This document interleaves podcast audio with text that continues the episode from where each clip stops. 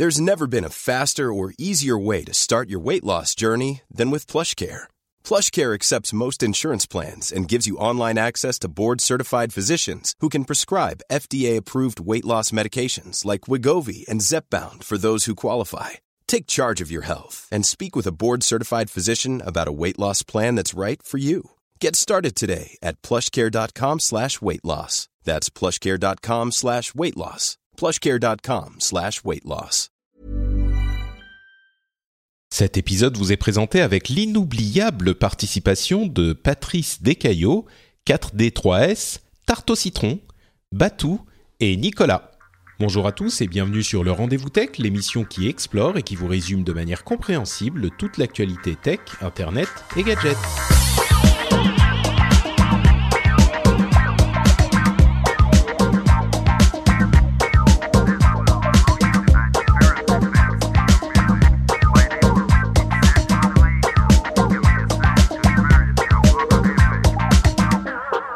Bonjour à tous et bienvenue sur le Rendez-vous Tech, l'émission où on vous résume toute l'actualité tech, internet et gadgets. On va vous parler aujourd'hui de la conférence Microsoft avec ses mises à jour pour Windows 10 euh, et la l'étonnante Surface Studio qui est un nouvel ordinateur tout en un euh, de, de Microsoft justement, de bureau, ce qui est une nouveauté pour eux. On a la conférence Apple bien sûr avec euh, cette étrange MacBook Pro avec une touch bar, la barre qu'on peut toucher. En fait, ça ça révèle un petit peu de philosophie très différentes des, des, que les deux sociétés ont pour euh, le touch sur un ordinateur euh, complet et non pas sur un téléphone ou sur une tablette. On va aussi parler de l'énorme attaque euh, de déni de service qui a mis par terre la moitié d'internet en fin de semaine dernière, de la Nintendo Switch et de plein d'autres choses. Et heureusement, pour nous accompagner dans cet épisode, il y a celui dont nous avons besoin, c'est-à-dire Jérôme Kainborg qui va nous aider à comprendre si oui ou non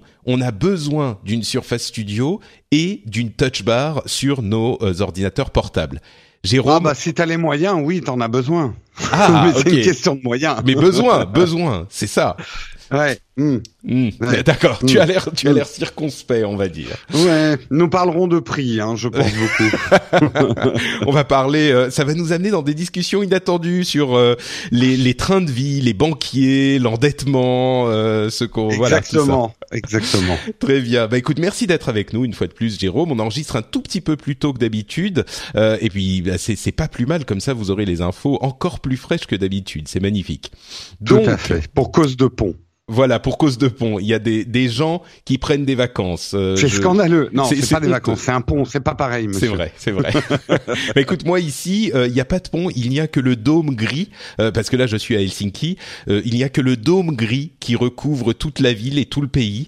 Et je peux vous assurer que je pars en, en, en Californie dans, dans quelques jours ah ouais, pour aller ouais. à la conférence de Blizzard de jeux vidéo. Et ça va me faire du bien la Californie. Et puis après, quand je reviens en Finlande. Une semaine après, je viens en France et je vais passer quelques semaines à Paris. Euh, et je peux vous dire que c'est le bon moment pour pas être en Finlande. Hein. Le, ma, ma femme Oui. appelle cette période euh, la période du Mordor.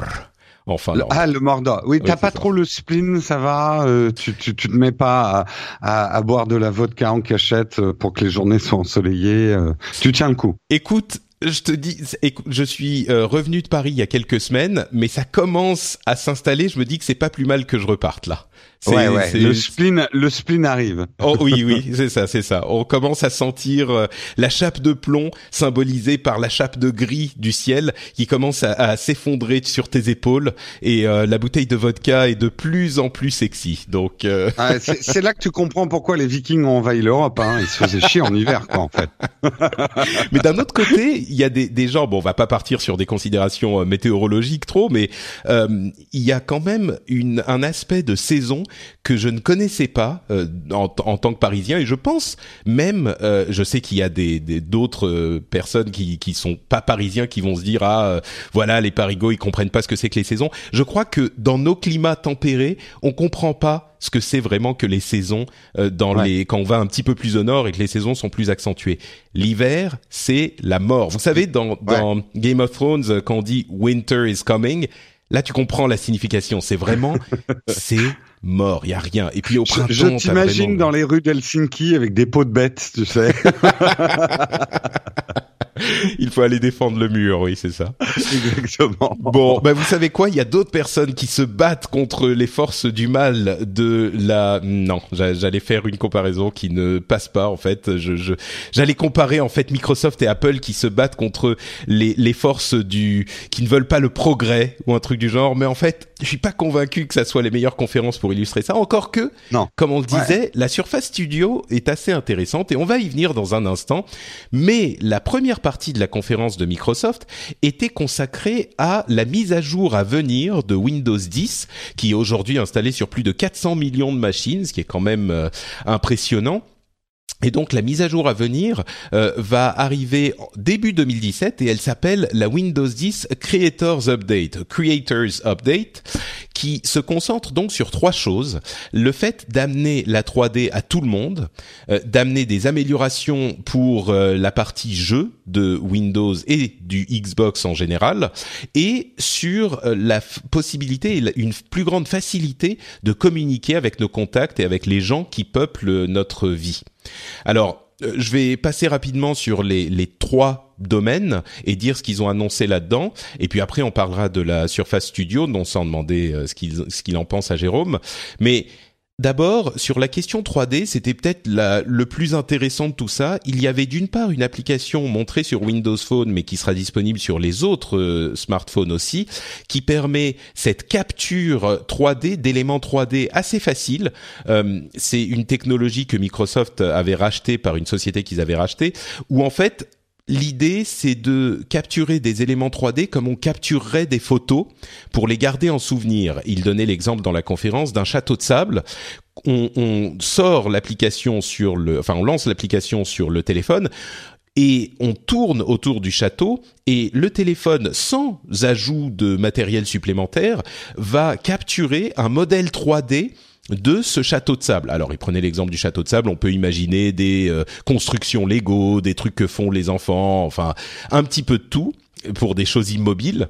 Et puis ensuite, on peut l'importer dans une nouvelle version de Paint, l'outil de dessin de Windows qui a connu de très nombreuses évolutions et de très nombreuses moqueries depuis 20 ou 30 ans parce qu'il était extrêmement basique. Alors, il est toujours relativement basique, mais il intègre aussi aujourd'hui des fonctions 3D euh, qui sont basiques pour de la 3D, mais qui offrent des possibilités 3D à n'importe qui finalement, euh, de la même manière que Paint était un outil simple pour euh, faire du dessin il y a une intégration euh, d'un nouveau site qui s'appelle remix3d.com qui permet de partager le contenu 3D, d'imprimer en 3D, euh, enfin de faire de l'impression 3D à partir de ce site et de cette communauté.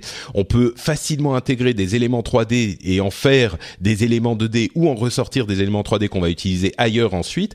Et tout ça est enrobé par euh, la possibilité d'utiliser là encore de la 3D dans le navigateur Edge et avec les lunettes HoloLens.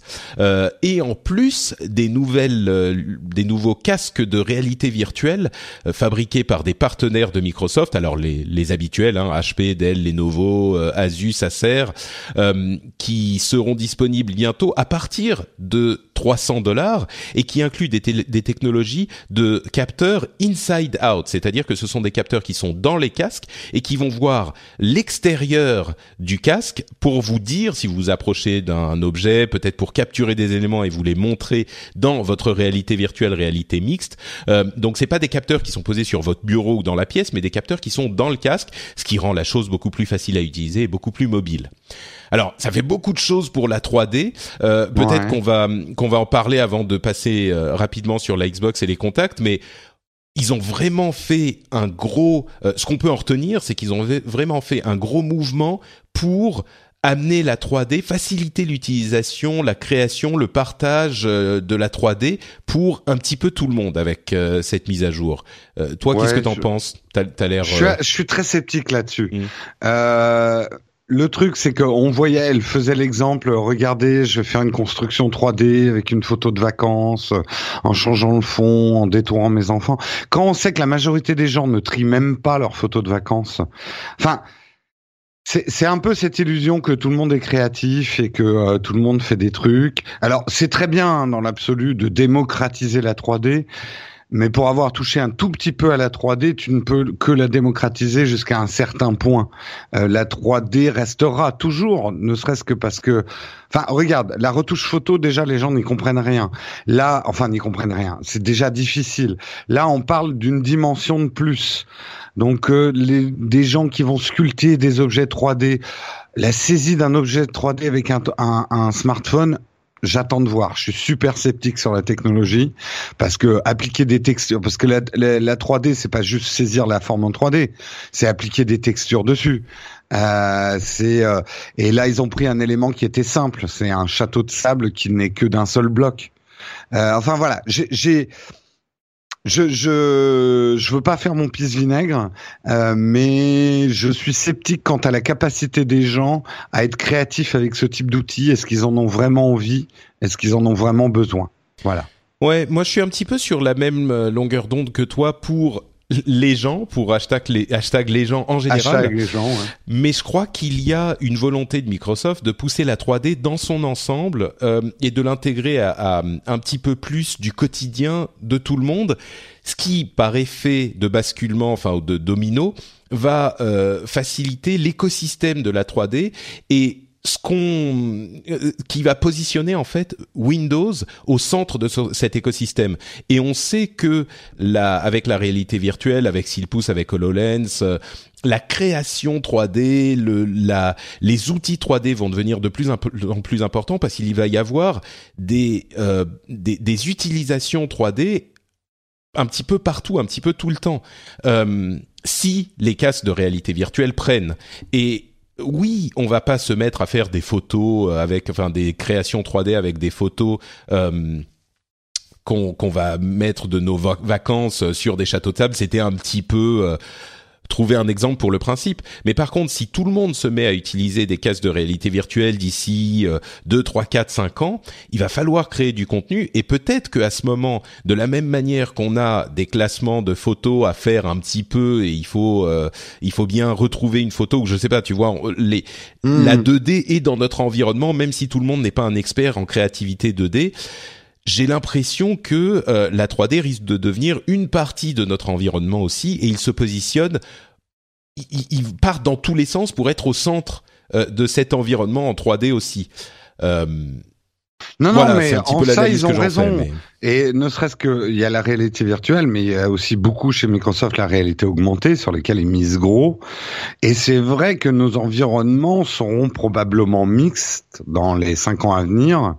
On aura peut-être dans notre salon euh, des objets qui seront en 3D, d'autres qui ne seront qui seront physiques. Euh, c'est ils, ont besoin de le faire. Là, je suis d'accord avec toi. Ils ont besoin de pousser la 3D.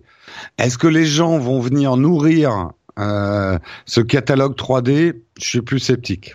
Je sais pas si ça sera les gens, mais je pense que c'est plus euh, les développeurs, les créatifs, les. C'est pas tout le monde, mais dire aux, aux, aux, personnes qui pourraient être susceptibles de se lancer dans ce type d'aventure, on a les outils pour vous, on est là, on a un écosystème, euh, tu vois.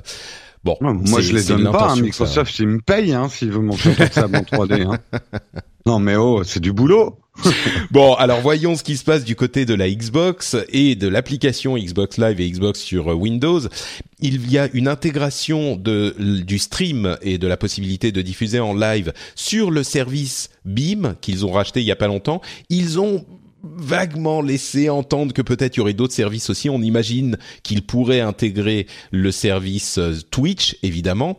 Et il y a la possibilité de d'organiser des tournois avec un autre service qui s'appelle Arena, euh, qui a été développé aussi, euh, peut-être acheté, mais en tout cas qui est intégré à l'application Xbox. Donc ça facilite la possibilité d'organiser facilement des tournois, peut-être entre amis, entre entre membres d'une communauté, etc. Et bon, c'est pour les joueurs, c'est c'est assez sympathique. C'est euh, peut-être pour les personnes qui ont non pas qui sont des grands streamers, des grands professionnels, euh, qui ont peut-être déjà d'autres outils pour ça, mais ça facilite, ça amène ça au, plus grand nombre. Là encore, euh, l'idée étant de faciliter ça pour ah, puisque n'importe qui peut aujourd'hui facilement devenir diffuseur. Il donne des outils pour euh, agrémenter, améliorer ce type d'activité. Et puis on a euh, ce changement de dans la gestion des contacts avec la possibilité d'avoir des contacts dans la barre d'outils de Windows, enfin la barre du bas, la barre Windows, qui les contacts les contacts viendront se loger à droite de la barre et euh, ils intégreront un petit peu toutes les applications qui permettent de communiquer avec euh, ces personnes, que ça soit euh, Skype, des applications de messagerie, des mails, euh, etc. Et on pourra choisir facilement comment on interagit avec eux. Et si on reçoit une communication de quelqu'un de n'importe lequel de ces outils, eh bien, l'indication, la notification viendra directement dans la barre d'outils. On pourra voir que telle personne nous a contacté et ensuite on ira voir d'où euh, plutôt que euh, de recevoir une notification quelque part et puis on ne sait pas trop quelle application il faut lancer, etc. Euh, donc voilà, Xbox euh, Streaming et Contact, c'est les, ce sont les deux autres ajouts de cette Windows 10 Creators Update. un mot rapide sur ces deux éléments, Jérôme, peut-être? Oh bah là, oui. sur certains points, ils avaient probablement du retard. Euh, je pense notamment à la gestion des contacts et tout ça. Donc c'est bien déjà qu'il le rattrape. Sur tout ce qui est gaming et euh, streaming live et tout ça, bah je dirais que c'est quand même la grande tendance. Hein. Donc euh, c'est c'est des marchés énormes qui s'ouvrent. C'est des des utilisations de l'informatique qui sont arrivées à toute vitesse et qui sont extrêmement florissantes. Donc c'était indispensable. Hmm. Ouais, pour revenir sur le, je suis d'accord avec toi sur le stream, euh, c'est c'est certain. Euh, pour revenir sur la question de des contacts, c'est vrai que j'ai remarqué, je sais pas pourquoi, depuis quelques mois, que vraiment il y a mille moyens de contacter les personnes entre les SMS. D'ailleurs, je ne sais pas si les SMS seront intégrés là-dedans euh, ironiquement, à moins peut-être qu'on ait un Windows Phone, mais euh, entre les SMS, les contacts sur Twitter, euh, les contacts sur Slack, euh, les contacts sur par mail. Du coup, mais c'est c'est relativement fluide quand même. Facebook et tout ça, mais Facebook, moi alors je sais pas toi, si les gens t'écrivent beaucoup, mais moi qui tiens une chaîne YouTube, c'est devenu mon cauchemar quotidien hmm. euh, de de retrouver par tous les moyens qu'on a de me contacter euh, tous mes messages. Je suis perdu. C'est euh, c'est atroce. On, on, on, a trop aujourd'hui, il y a trop de moyens d'être contacté, quoi. Ouais. C'est un vrai problème. Ouais, ouais, c'est c'est moi je trouve que ça reste relativement fluide pour mon utilisation, mais c'est vrai que je me pose régulièrement la question ah bon, euh, est-ce que j'envoie par tel ou tel truc? Là, il faudra quand même savoir par quel ou tel quel ou quel enfin par quel truc on envoie mais au moins ça réunit un petit peu tout ça. Euh, ouais, ouais. Bon, faudra bah, voir l'utilisation. Mais euh, moi, je suis le premier. Hein, je suis bordélique avec ça. Quand on, correspond avec Marion, je commence à lui envoyer un PM sous Twitter. Après, on continue euh, avec euh, les messages sur Apple. On s'envoie un mail et c'est très décousu, quoi. C'est ouais. Il, faut, faut qu'on ait des grands hubs. Ouais, une une idée intéressante peut-être là-dessus aussi. Mm. Euh, et puis donc le gros morceau de cette conférence, c'était vraiment la Surface Studio, qui est donc un ordinateur de bureau, le premier, si je ne m'abuse, le premier ordinateur de bureau vraiment conçu par Microsoft, qui, euh, comme son nom l'indique peut-être, est vraiment destiné à des créateurs. Euh, c'était dans le thème de la conférence. Pour le décrire rapidement, si vous ne l'avez pas encore vu, c'est une, un ordinateur qui est qui pourrait peut-être ressembler un petit peu à un iMac, euh, je pense que c'est l'élément qui s'en rapproche le plus. Mais vraiment, on a un écran qui est ultra, ultra, ultra fin. Euh, mm. qui fait euh, je sais pas combien mais peut-être moins d'un centimètre euh, enfin il fait je pense moins d'un centimètre et puis il y a une sorte de connexion à une base qui est très compacte elle aussi et moi, ça m'a euh, fait penser. Tu te souviens les les iMac tournesol qu'il y avait dans les années 2000 Un petit peu. Ils avaient fait une base ronde avec une euh, et on pouvait orienter l'écran. Ça m'a fait penser à ça en design. C'est ça. Bah justement parce que euh, alors l'écran était immense. C'est un écran 28 pouces qui a une résolution hyper hyper impressionnante. On peut pas distinguer les, les pixels hein, comme c'est la mode en ce moment. Un aspect un petit peu différent, c'est du 3 par 2 donc euh, c'est un petit mhm. peu plus carré que euh, même euh, le, le le 4 tiers ou non Attends, est-ce que le rapport est plus carré ou moins carré? Je sais pas, mais en tout cas, alors le 3.2, le, le 3.2, c'est euh, l'aspect naturel, par exemple des photos, des tirages photos papier. Voilà. Euh, le 3.2. Euh, donc c'est mieux pour le boulot, c'est tout ce que je peux dire. Mais euh, mais mais effectivement, c'est pas exactement du 4 tiers. C'est ça. Et donc, la grande particularité évidemment de cet appareil, c'est qu'on peut euh, orienter horizontalement l'écran de manière à ce que il passe de en face de nous à euh, presque à plat sur le bureau. Et l'écran est évidemment tactile avec euh, tout un tas de caractéristiques euh, spécifiques comme le fait que 1 cm sur l'écran correspond vraiment à un centimètre réel. Donc on une page A4 sur l'écran qui prend allez même pas un tiers de la surface de l'écran ou peut-être à peu près un tiers eh ben c'est une vraie page A4, c'est la même taille et donc on peut en avoir deux affichés avec énormément de confort. Euh, on a cette, cette facilité de euh, déplacer l'écran d'une position à l'autre parce qu'il est euh, enfin ingénierifié, qui est un nouveau mot qui existe maintenant mm. de cette manière. Et vous retrouvez ça chez Bejakipedia. C'est hein, ça. C'est le nouveau dictionnaire. et, euh, et, et donc il est euh, euh, possible de l'utiliser vraiment dans ces deux configurations.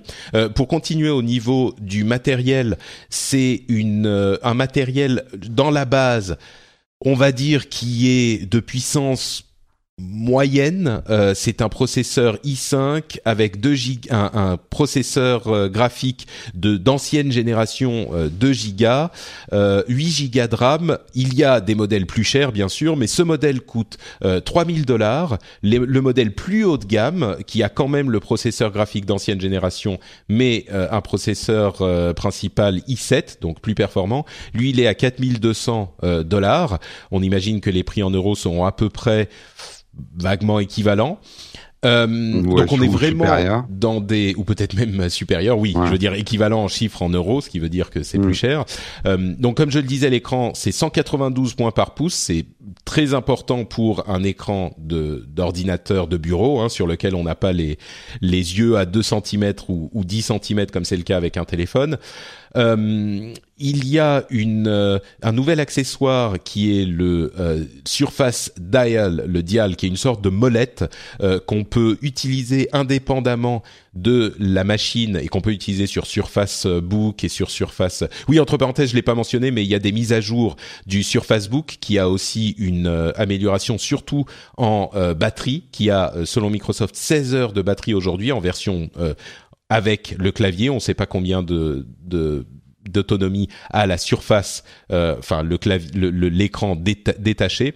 Euh, mise à jour du Surface Pro aussi. Euh, tout ça est disponible en novembre, mais ils sont passés rapidement là-dessus. Le dial, euh, la molette peut être utilisée avec ces appareils aussi, mais là où c'est vraiment intéressant avec le Surface Studio, c'est qu'on peut également le poser sur l'écran lui-même et que ça nous amène des éléments d'interface. Et ce type d'outil était déjà utilisé pour par les monteurs, par exemple, ou euh, euh, enfin sur beaucoup par les monteurs. Là, on a vu des éléments où on pouvait sélectionner des couleurs, changer mmh. les la, la taille d'une d'une d'un tampon dans des outils de création graphique, etc. Euh, C'était une euh, une utilisation vraiment nouvelle de ce type d'outils et vraiment intéressante. Euh, donc c'est un petit peu décousu dans la description, mais vous comprenez euh, le, le, principal.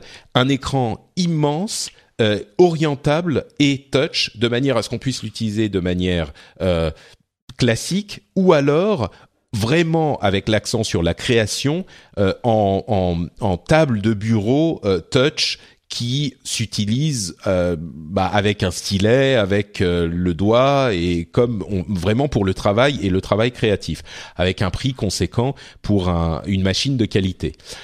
Jérôme, tes impressions sur le truc. Toi, tu es designer euh, et tu es graphiste. J'étais, j'étais. Je fais moins de moins en moins, mais, oui, oui. ça a été ton métier pendant longtemps. Ça a été mon métier pendant longtemps. Bah, c'est des, c'est clairement des outils de rêve euh, pour. Euh, alors, le prix, je pense qu'ils l'ont pas assez expliqué, mais le prix euh, paraît complètement délirant pour un particulier et il l'est et c'est absolument pas des objets pour des particuliers. Pour des entreprises, il faut savoir que dans des studios graphiques aujourd'hui, on dépense facilement ces sommes-là pour euh, des tablettes euh, Vacom avec affichage. Enfin, c'est pas des prix complètement délirants au niveau professionnel. Donc, et pareil, tu parlais des capacités de la machine. C'est pas un foudre de guerre pour un gamer mais euh, c'est des puissances tout à fait adaptées à ce qu'ils ont à faire. C'est des outils, comme tu dis, pour des monteurs vidéo, pour des gens qui dessinent. Tu crois que ça suffit avec une, euh, une, carte graphique de ce type-là, qui est quand même mobile d'ancienne génération, pour un monteur vidéo, tu crois?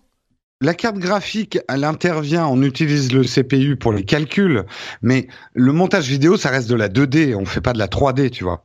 Euh, donc euh, oui, on n'a pas, on en reviendra sur les Mac tout à l'heure. On n'a pas besoin d'avoir des cartes graphiques délirantes pour faire du montage vidéo. Il faut, limite, faut des bonnes dans une société de montage, tu, tu ensuite tu envoies le calcul, le rendering sur De toute façon, généralement, on fait le render à la fin. Hein. Oui, tu l'envoies sur un autre ordinateur. Ce genre euh, Ce qu'on a plutôt besoin d'une carte graphique, c'est qu'elle soit extrêmement rapide en affichage et qu'elle gère bien les différentes épaisseurs de calque qu'on est en train de faire. Euh, mais les fonctions typiquement 3D dont on a besoin dans les jeux 3D, à moins qu'on fasse de la 3D dans son boulot, et ça c'est encore un autre problème, euh, c'est voilà. Après, c'est clair que les CPU aujourd'hui rentrent dans les puissances de calcul, euh, donc euh, il est important quand même d'avoir une bonne carte graphique. Mais je la trouve pas sous-dimensionnée là pour le pour pour ce produit. Après, j'ai envie de dire, aujourd'hui j'ai un gros problème, mais on va en reparler tout à l'heure. Est-ce que je dois mettre mes doigts sur l'écran ou pas? Excuse-moi, je coupe la sonnerie. Yep. Euh, Est-ce que je dois mettre mes doigts sur euh, sur l'écran ou pas? Et c'est un vrai problème parce que d'un côté, j'aime beaucoup cette idée d'avoir un ratio 1-1. C'est-à-dire, je suis en train de travailler sur une mise en page. J'ai vraiment ma page comme si je travaillais à la main, tu vois. Il y a, y a un nouveau rapport à la création qui est très intéressant. Et de pouvoir dessiner directement dessus, travailler dessus, euh, c'est très bien. Après, le fait est, et moi je le vois bien avec mon iPad et mon Mac, autant, bien sûr, je mets mes doigts de partout sur mon iPad pour travailler, mais du coup, je suis obligé de le laver toutes les demi-heures. euh, et quand, par, par exemple, quand je fais du montage vidéo, si je commençais à mettre mes doigts partout sur l'écran, euh, ça va commencer à créer des flous euh, dans mon image, ça va détériorer non, mais faut se laver les mains, Jérôme. Euh, quand, après avoir mangé ton sandwich, avant de mettre tes mains sur ton iPad Pro, euh, je faut enlever la mayonnaise. pas les mains grasses. mais tu verras, tu verras avec ton iPad, travaille avec ton iPad, tu vas voir, même si t'as pas de maillot sur les mains et tout, tu vas laisser des traces en fait. Non, je suis, je, suis d'accord que ça laisse des traces, mais tu dis vraiment au, point de perturber euh, ton montage. Bah, c'est alors parlons peut-être plus d'un de quelqu'un qui fait de la retouche photo. J'en parlais avec Tristan. Mm. Euh, la retouche photo avec le stylet, c'est vachement bien et tout, mais au bout d'un moment, quand tu laisses justement des traces de doigts, des traces de mains, des traces de paumes, et là pour le coup, avec cette surface studio, tu auras des traces de bras puisque tu poses carrément tes bras dessus. Oui, si tu as une, ça, ça, peut perturber euh, le, le, le, pixel, la, la, couleur, la réflexion du du truc, ça peut être perturbant. Du coup, tu te retrouves à laver. Et là, tu tombes sur un problème. C'est quand tu veux laver ton écran avec un peu de liquide et un chiffon, tu es obligé d'éteindre pour pas perturber, parce que quand tu passes un chiffon avec du liquide, généralement le touch il devient fou. Donc ça interrompt ton travail. Euh, moi, et, et, alors je me faisais la réflexion l'autre jour, je m'aperçois que quand je mets mon iPad en vertical et que je sors mon clavier pour iPad et que je me mets à travailler, je ne touche plus mon iPad. En fait, je touche mon iPad que quand je l'ai dans la main, quoi. Hmm. Mais alors, écoute, ok, admettons, on va mettre, il faudra mettre euh, des gants spéciaux, tu sais, comme ceux que qu'on utilisait avec les Wacom. Non, mais même des gants, tu laisses des traces. Hein. Oui, mais si tu utilises le le le, le stylet, en fait, bon, ok, peut-être qu'il est que ça laisse des traces, mais il y a quand même des, des centaines de milliers de créatifs dans le monde aujourd'hui qui utilisent des tablettes Wacom avec des stylets. Euh, ils sont pas hmm. tous, euh, tu vois, et, et, pour de tous ceux auxquels j'ai parlé, c'est un, un, une manière de travailler qui est idéale par rapport à faire des petits sketchs sur du papier et puis les scanner ensuite ou travailler à la souris. Euh. Non, mais c'est évident. Euh, c'est évident. Ça va des. Euh, il y a des trucs qu'ils n'ont pas abordé, mais quelle surface ils ont mis? Parce que tu vois, les tablettes Vacom de dessin, elles ont une surface très particulière. J'en ai testé une très récemment. Ils ont vraiment travaillé la surface pour que ça simule le papier, la granulosité du papier. Euh, là, j'espère que pour le Surface Studio, ils ont fait la même chose. Parce ce que je reprochais, par exemple, au Surface Pro et leur stylet, c'est que c'est beaucoup trop glissant. Euh, et du coup, tu as pas un bon tracé euh, au stylet, quoi. Tu, tu sais, il y a des graphistes aujourd'hui qui travaillent qui travaillent sur des vacuums, mais qui vont quand même euh, travailler sur papier et scanner après pour avoir le contact de la mine avec le papier. Puis ils vont coloriser après sur la tablette Vacom. C'est complexe le dessin. T'as un rapport à la matière quand même. Euh, donc, attends, je suis pas en train de dire que c'est un mauvais produit. C'est un produit, j'en rêverais. Et même j'ai très oui, Non, mais c'est quand même, euh, c'est comme parce que là on a un peu l'impression qu'au final tu dis, euh, ouais c'est sympa, mais mais mais ça laisse des traces de gras, donc euh, donc ah, non. En, fait, ça paraît un problème mineur, mais dans l'utilisation de tous les jours, euh, faut voir. Faut voir, hmm. faut voir ce que ça donne. Est-ce que ça va vraiment remplacer des manips qu'on faisait sur papier, ce genre de choses, pour les gens qui dessinent?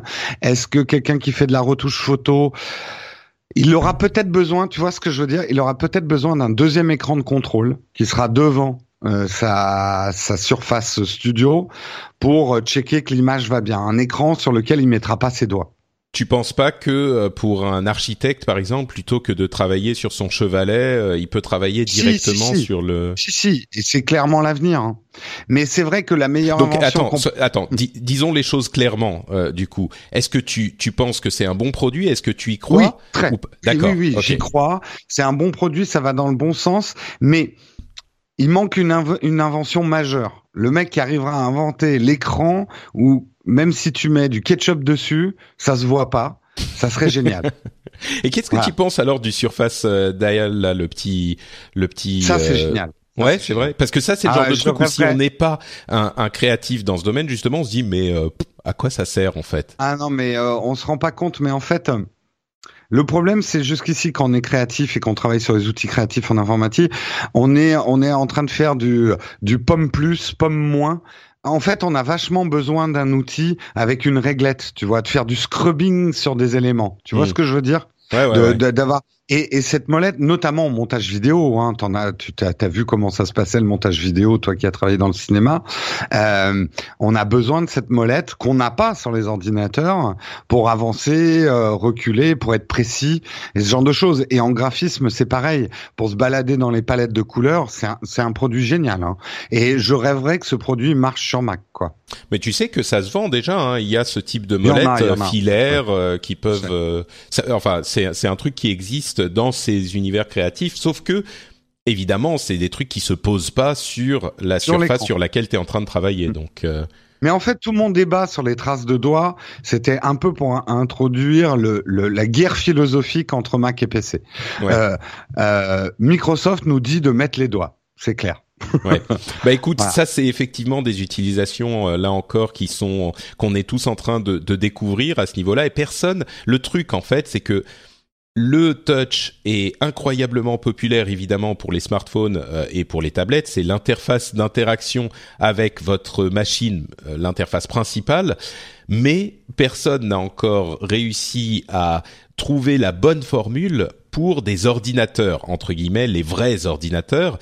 Et euh, là Microsoft fait une tentative dans ce domaine à voir si ça va effectivement être pratique à l'utilisation. Euh, moi je crois que euh, nombreux il y a de nombreuses personnes qui sont enthousiasmées par l'idée.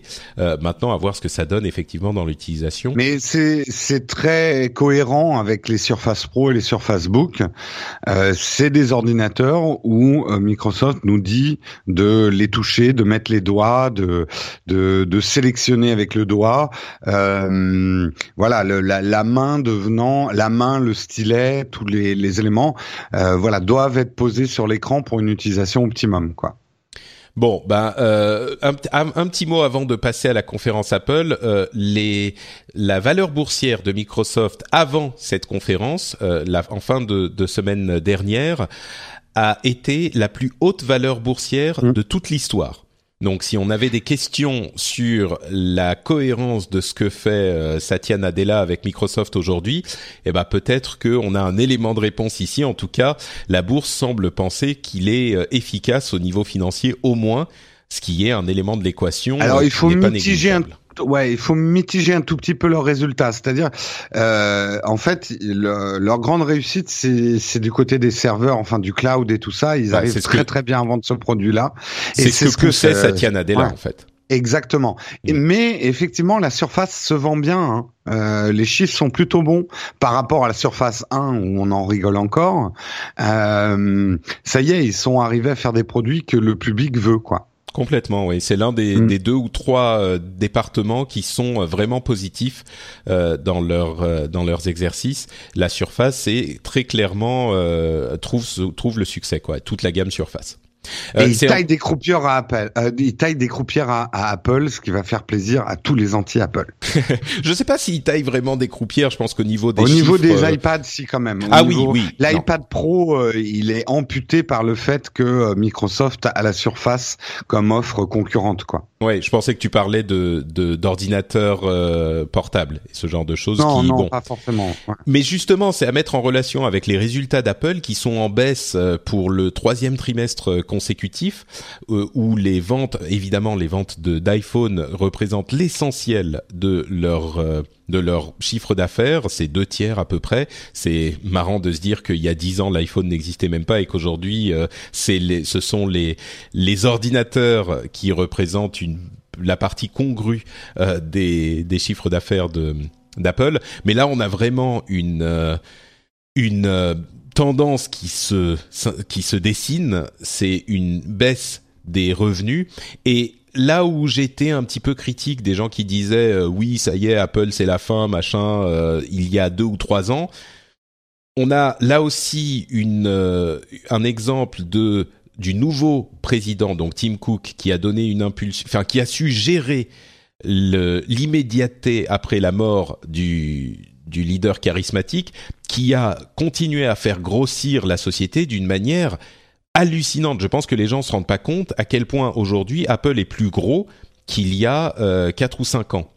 Donc ça c'est important à noter.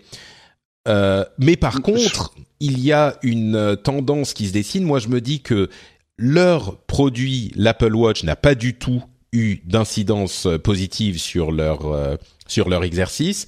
Euh, on a la prochaine chance avec le l'iPhone 8, enfin le, le prochain iPhone qui célèbre les 10 ans de, de la catégorie, qui pourrait redonner une impulsion, mais s'il se plante avec l'iPhone 8, si on n'a pas quelque chose de vraiment intéressant, euh, je pense qu'on peut commencer à se dire, à vraiment se poser des questions sur où va Apple, quoi. Mais t'avais pas l'air d'accord, Jérôme.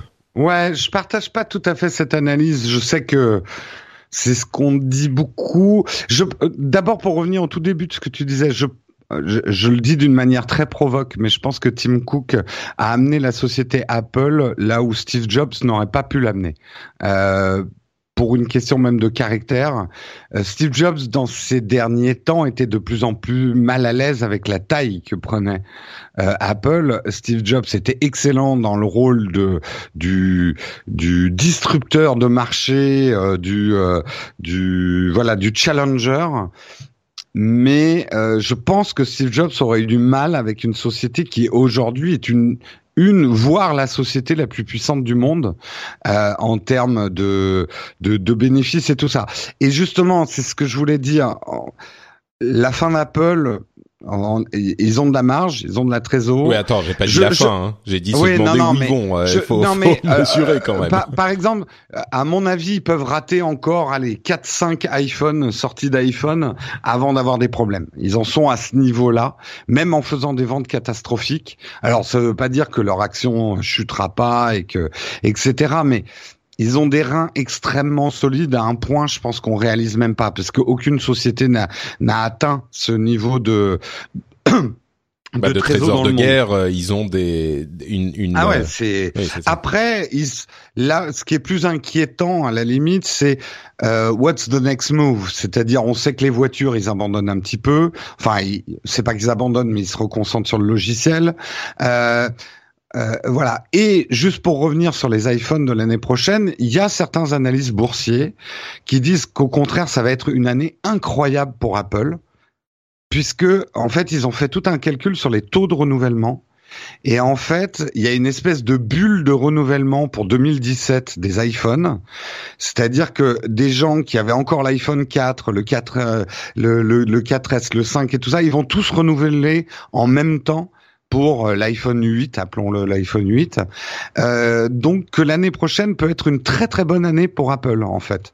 Bah, à vrai dire, moi je pense aussi hmm. à ce à ce scénario. Je pense que ce scénario est le plus probable.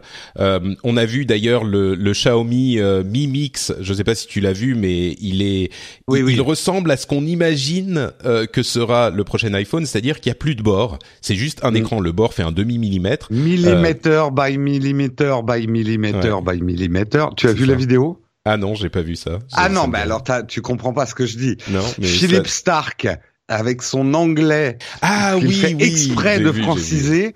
C'est une des présentations les plus ridicules que j'ai jamais vues, quoi. Oui, c'est vrai que l'accent euh, hyper hyper français en anglais, ça ça passe moyennement. Mais bon, c'est Philippe Sark en même It's a work we do millimeter by millimeter by millimeter. Je te, il le dit dix fois quoi.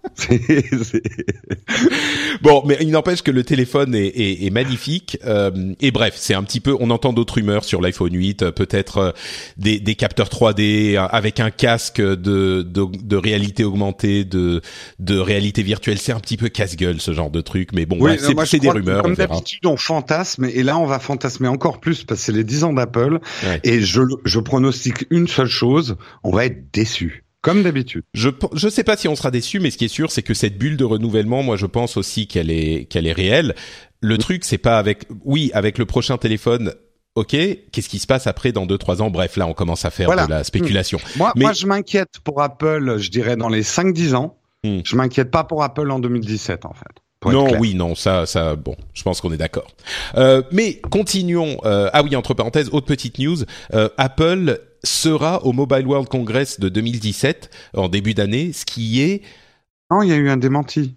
Ah, il y a eu un démenti. Ah, j'ai alors j'ai raté le démenti. En fait, ils ont juste réservé des salles de réunion pour rencontrer certains mecs. Mais il y aura pas de stand Apple, ils seront pas euh, ah, présents dans, l'expo elle-même. Il y a eu un démenti, ouais. D'accord, ok. Bon bah écoute, donc euh, tout va bien. Apple est toujours Apple.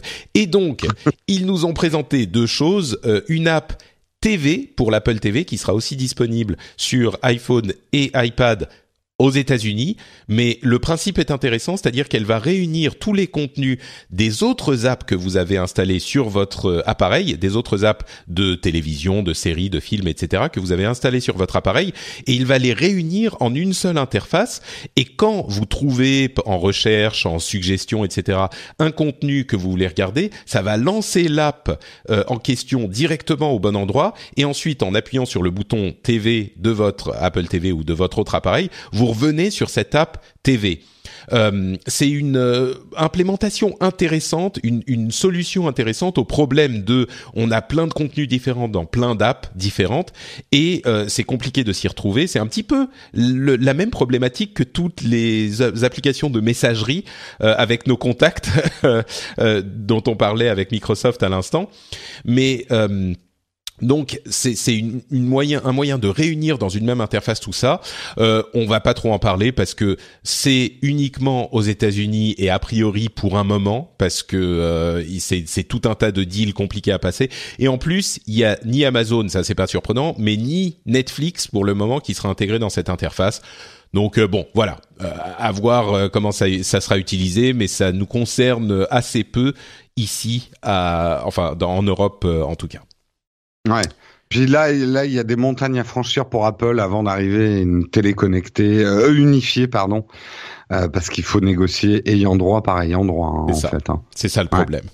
Euh, mais bon, le gros morceau, c'était évidemment les MacBook Pro. Euh, ils ont présenté un nouveau MacBook Pro 13 euh, pouces qui n'a pas cette Touch Bar, un modèle d'entrée de gamme à 1500 dollars, qui doit correspondre à 1500 euros. Je me souviens plus des prix à Paris. Donc entrée de gamme qui est un MacBook Pro correct, mais qui n'a pas la nouvelle Touch Bar. Les nouveaux eux, 1600, avec Touch Bar, 1699, pardon. ça, c'est la version avec Touch Bar, si je ne m'abuse, non? Non sans la touch bar 1699 euros. Ah bah écoute, sans touch bar. Comme quoi, les Apple restent fidèles à ses prix, euh... à sa conversion. À sa conversion, voilà. J'aimerais bien avoir leur calculette à conversion quand je vois un truc à l'étranger. euh, Bon, enfin, ceci dit, n'oublions pas non plus que euh, il y a sur les prix en dollars, il n'y a pas de TVA. Donc il faut mm. rajouter la TVA en France. Il n'y a pas non plus les différentes taxes dont ils doivent s'acquitter, dont la taxe sur la copie privée qui commence à compter sur ce type d'appareil. Enfin bref, on en a déjà parlé. Il y a mm. tout un tas de, de raisons pour ces choses-là. Euh, ça change pas le fait que les appareils Apple sont quand même pas bon marché.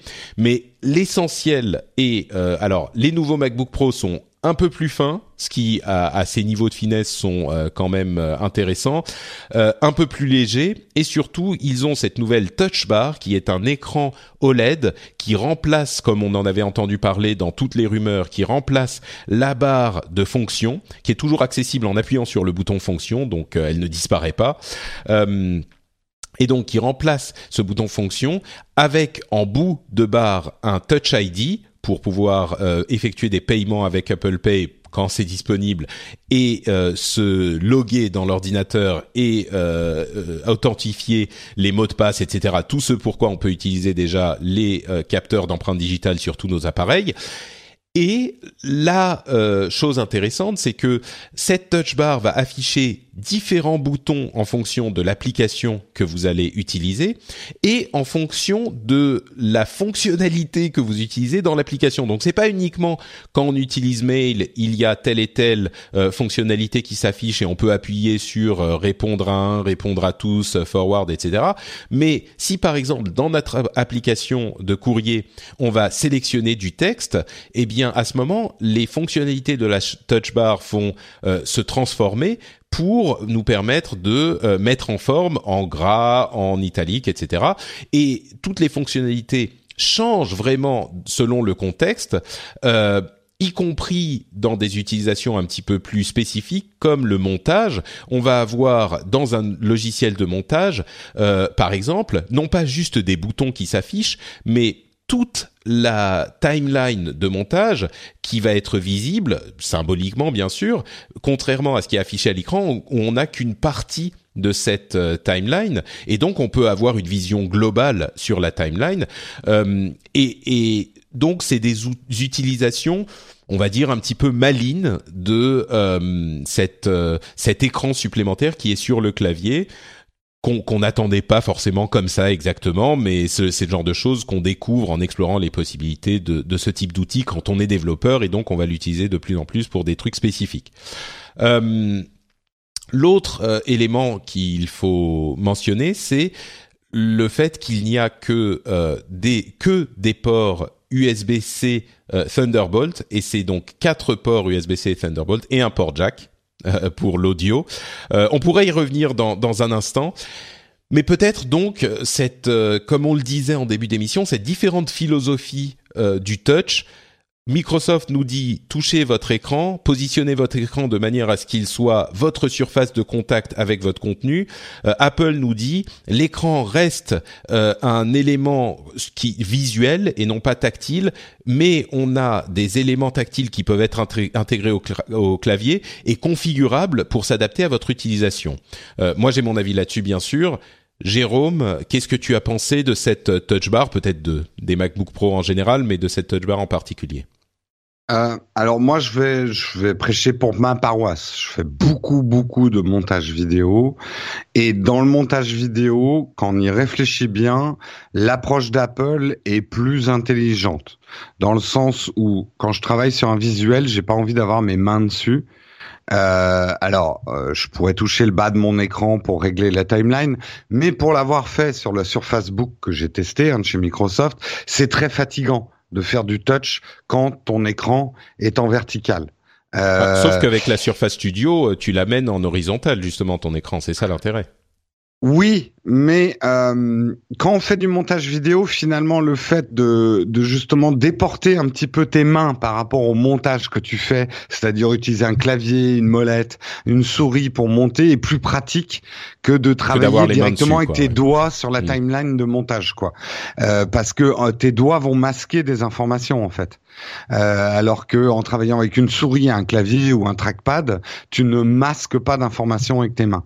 C'est un petit peu le, cette, hmm. cette euh, philosophie qu'ils ont euh, montré en exemple dans toutes leurs démos. Ils avaient par exemple, pour une utilisation un petit peu moins professionnelle, quand on regarde nos photos, euh, les photos vont prendre toute la place de sur l'écran. Donc euh, l'écran devient vraiment la présentation du contenu qu'on est en train de regarder. Et sur la touch bar va s'afficher bah, la petite la petite barre qui va vous permettre d'avoir toutes les photos et de naviguer de l'une à l'autre en faisant glisser le doigt. Donc euh, on est un petit peu dans cette idée. Ouais, ouais. Ce que j'aime bien dans cette euh, dans cette idée en tout cas d'une euh, touch bar, c'est d'amener à l'utilisateur d'ordinateur un geste qui est très naturel sur nos smartphones et nos tablettes, qui est le scrubbing, c'est-à-dire de le cran, enfin je sais pas comment faire on peut glisser dire en le, le, doigt faire glisser, voilà, le faire glisser qui mine de rien a toujours été un petit peu un problème sur l'informatique, on va dire traditionnelle. On avait la molette de souris qu'on pouvait tourner, la touche plus, la touche moins, et dans les métiers créatifs, on a énormément besoin de euh, de, de, de, pouvoir faire ça, de, de régler euh, en merde, c'est quoi le mot français que tu as utilisé? J'ai déjà oublié. En de faire glisser? de faire glisser, voilà. D'accord. Non, mais c'est un mot compliqué, je comprends. Hein, tu sais. Non, mais euh, c'est pas ça. Mais j'ai scrubbing dans. J'ai scrubbing dans la tête en fait. D'accord, mais je te passerai en fait la, le, le comment tu l'as appelé le Patrick Béja euh, et t'auras euh, tous les mots. Voilà. Le le, le Béjapédia. C'est ça. Euh, avec les bonnes traductions euh, français-anglais. C'est ça. Euh, donc ça avec j'aime Jeff, beaucoup. j'ai l'habitude donc. Ouais, j'aime beaucoup l'idée. Après, le truc c'est qu'il faudrait que j'essaye. Je trouve la barre un peu fine et peut-être pas idéalement placée pour travailler. En fait, c'est ce que je disais hier. Le problème, c'est que pour atteindre cette barre, je dois lâcher mon trackpad hmm. avec du pouce, tu vois. Donc, pour travailler rapidement, ou alors utiliser mon autre main, mais je sais pas. Je il faut essayer. Il y a, il y a une c'est une bonne idée et moi je suis plus je suis plus team Apple là-dessus parce que je suis un monteur vidéo, je suis peut-être pas un graphiste. Euh, J'aime bien avoir une surface touch qui n'est pas mon écran. J'aime bien cette idée. Bah, Après, est-ce qu'elle a la bonne taille, elle est au bon endroit? Je sais pas. C'est c'est un peu euh, mon approche aussi, euh, dans ce sens que je suis sceptique. L'idée est intéressante, mais j'ai vraiment j'attends de voir pour l'utilisation parce que le truc c'est que L'intérêt du clavier, finalement, quand tu es un utilisateur euh, régulier, c'est que tu sais à peu près où sont les touches et donc tu y vas de manière euh, mécanique. Là, les, cette barre de touche, en fait, elle change tout le temps. Donc il faut que tu amènes ton regard de l'écran à ton clavier tout le temps pour savoir sur mhm. quoi tu vas appuyer. Et en si plus, tu as l'habitude de travailler sur un logiciel, au bout d'un moment, tu auras une mémoire de où est les différents trucs sur cette touch bar. Hein. Oui, peut-être. Euh, c'est possible, mm. c'est possible. Mais oui, peut-être avec avec l'habitude. Mais c'est pour ça que je me pose la question, tu vois. Il y a quand même cette parce qu'en plus, on l'a pas mentionné, mais le le le trackpad est immense et le trackpad des, des MacBook Pro, je pense, est assez reconnu comme étant le meilleur euh, trackpad de portable euh, de, de de tous les trackpads euh, point à la ligne. Et il est immense, mais donc T'as déjà cette surface tactile. Oui, il y a rien qui s'affiche dessus, mais t'as déjà cette surface tactile.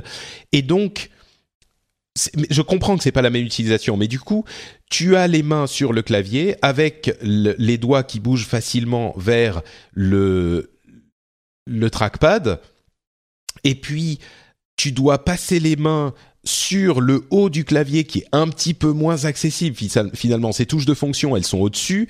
Euh, elles sont bien placés parce que tu les utilises pas hyper souvent, mais si ça devient euh, tous les raccourcis finalement, les raccourcis clavier ou raccourcis de la barre d'outils les plus utiles euh, en fonction de ton utilisation, c'est des trucs que tu vas vouloir utiliser tout le temps. Et donc le le positionnement sur le clavier, je suis pas convaincu qu'il soit idéal. Et je dis pas qu'il est pas idéal, je dis que je suis pas convaincu et que donc j'attends de voir ce que ça donne dans l'utilisation pratique. Euh, peut-être que ça va devenir, ça va être très naturel, c'est possible. Euh, peut-être que ça va être très naturel et que ça va s'intégrer à ton ta méthode de travail tout de suite et que donc tu tu tu vas pas avoir de problème avec le positionnement, etc. Mais j'en suis pas 100% convaincu. Pareil, si qu'est-ce qui se passe si tu travailles avec une souris du coup? Euh, ou, tu vois, si tu travailles avec une souris parce que l'utilisation que tu fais de ton logiciel est plus pratique avec une souris, on parlait de montage ou de ce genre de choses. Euh, bah du coup, il faut que tu déplaces. Alors peut-être tu peux utiliser ton autre main pour aller sur la barre de d'outils, mais sinon tu dois déplacer la main qui est sur ta souris. Enfin, ça peut paraître des des critiques ou des interrogations anodines ou triviales, mais on est un petit peu au même niveau que euh, est-ce que poser les mains sur le clavier, sur l'écran, c'est cohérent avec tous les types de contenus, tu vois Et puis il faut pas oublier, voilà, c'est des manips. Euh, quand on travaille par exemple en montage vidéo, on a des gestes très répétitifs tout au long de la journée. Donc euh, si ça te fait perdre une microseconde de déplacer ton truc, tu vas pas l'utiliser. Ça va pas être quelque chose de de naturel, tu vois. tu vas préférer ton raccourci clavier que tu connais que d'aller scrubber sur sur la barre du haut, quoi. Euh, donc, euh, en plus, euh, là, je le dis encore une fois pour moi, la plupart des monteurs vidéo, on n'utilise pas le clavier en fait de notre MacBook Pro pour travailler. Le MacBook Pro, on s'en sert comme unité centrale quand on est dans notre dans notre studio. Il est posé sur le côté et on a un vrai clavier, une vraie souris pour travailler. Tu vois. Ouais, ouais. Bah Donc là, ça. nous obligerait à changer. Ça veut dire qu'on va avoir un clavier plus un écran vertical devant nous. Parce que pourquoi on fait ça? C'est parce bah, que c'est très fatigant. je pense qu'ils vont vendre le hmm. clavier aussi à, à 199 Alors moi, c'est ce que j'espère. Est-ce qu'il y aura un clavier avec un bah, touch euh, bar euh, indépendant? Euh, Ça, ça, ça, ça me plairait peut-être. Ouais. Mais bon, voilà, donc il y a toutes ces interrogations qui sont des interrogations légitimes quand on parle de l'interface utilisateur. Finalement, c'est de ça qu'on parle, de l'interface homme-machine. Et si ces, ces, questions vous paraissent triviales, euh, pensez à quel point la souris a été un élément déterminant de toute notre utilisation de l'informatique depuis 40 ans et, et, même plus longtemps. La souris, c'était décider comment l'homme et sa main va interagir avec ce qu'il y a à l'écran. Et euh, ça a été transformé au moment de l'interaction tactile et ça encore, ça a défini toutes nos interactions avec différents types de devices. C'est absolument essentiel dans l'informatique ce genre de questions. Et ça peut être ridicule de se dire euh, ah oui bon euh, est-ce qu'on déplace le doigt de euh, 3 cm pour passer du clavier à la touch bar Mais c'est ça qui définit l'informatique quoi. Donc et, et effectivement, ce qui est très intéressant, c'est de voir par rapport à cette problématique du touch qui est devenu maintenant un geste naturel avec l'arrivée des smartphones et des tablettes pour nous. Comment intégrer le touch dans la micro-informatique traditionnelle? On a la réponse Microsoft d'un côté, la réponse Apple de l'autre. Ouais, on est d'accord. Et que le meilleur gagne.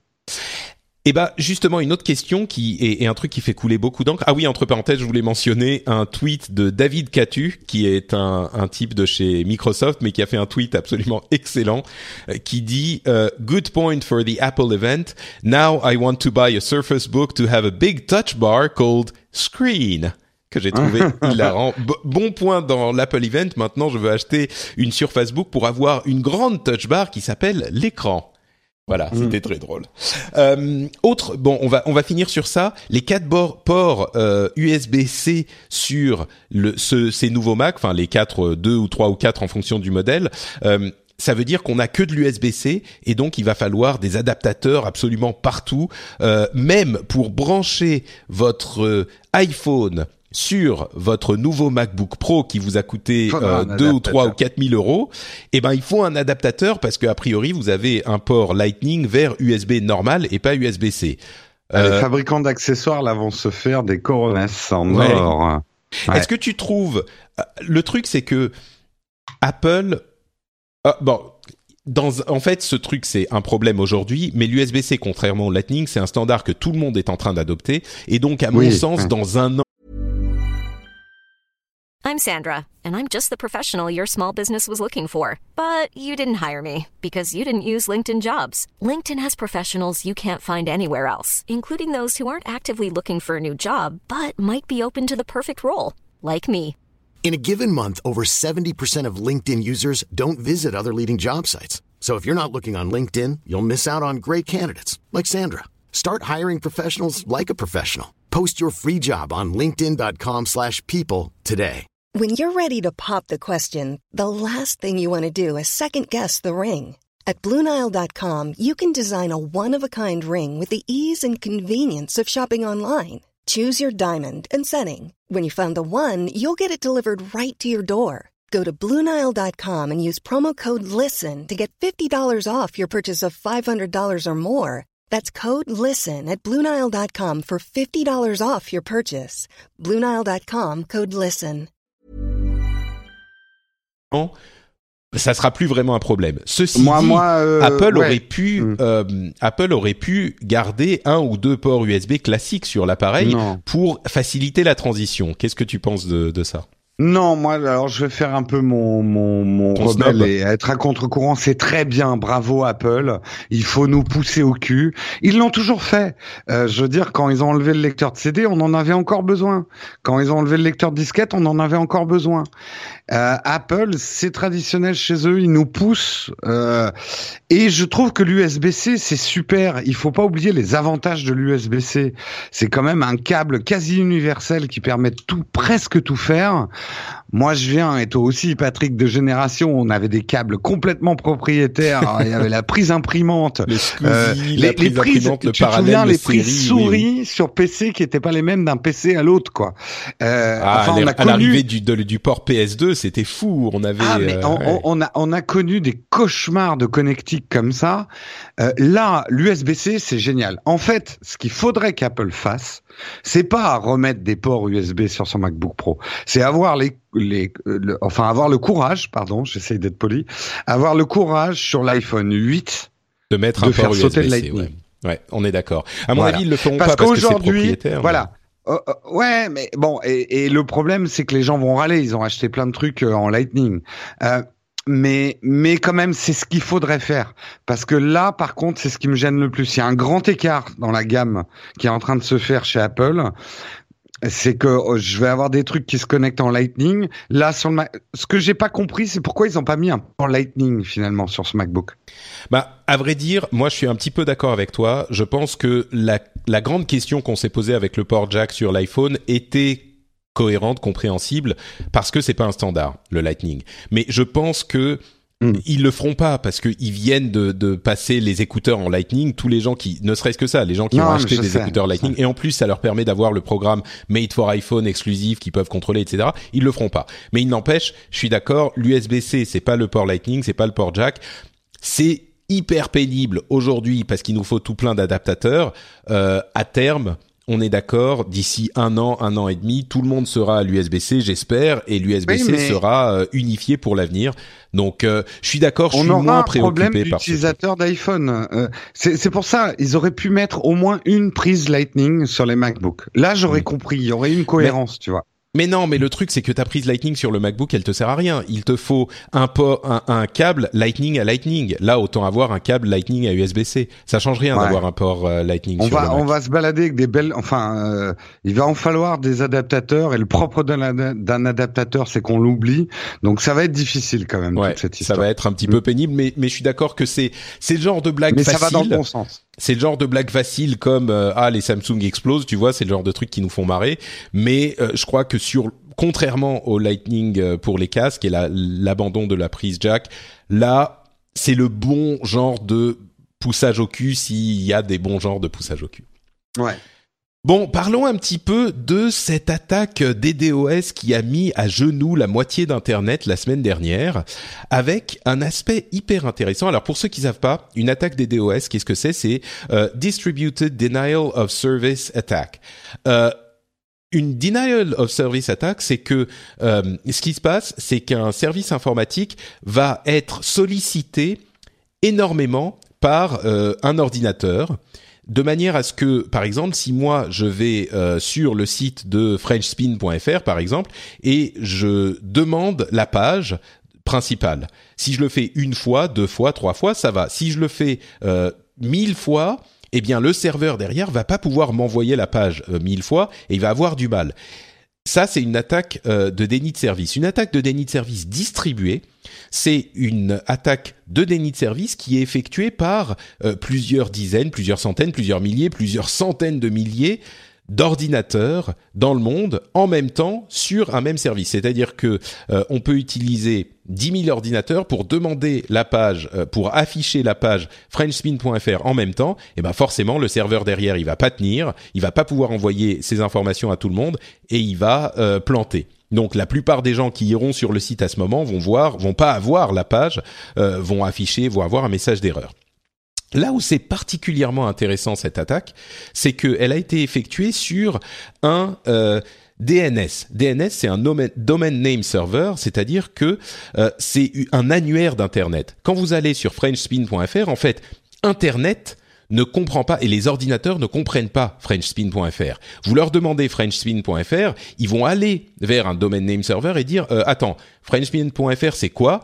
Et le domaine name server va leur dire l'équivalent en chiffres. C'est-à-dire que l'adresse de FrenchSpin.fr, en fait, c'est, euh, on va dire, je sais pas, 188.12.125.201, par exemple. Hein.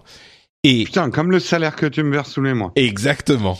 C'est fou, hein D'ailleurs, faut que tu m'envoies tes factures. Tu l'as pas fait depuis. Oui, oui, bah oui, oui. Et oui.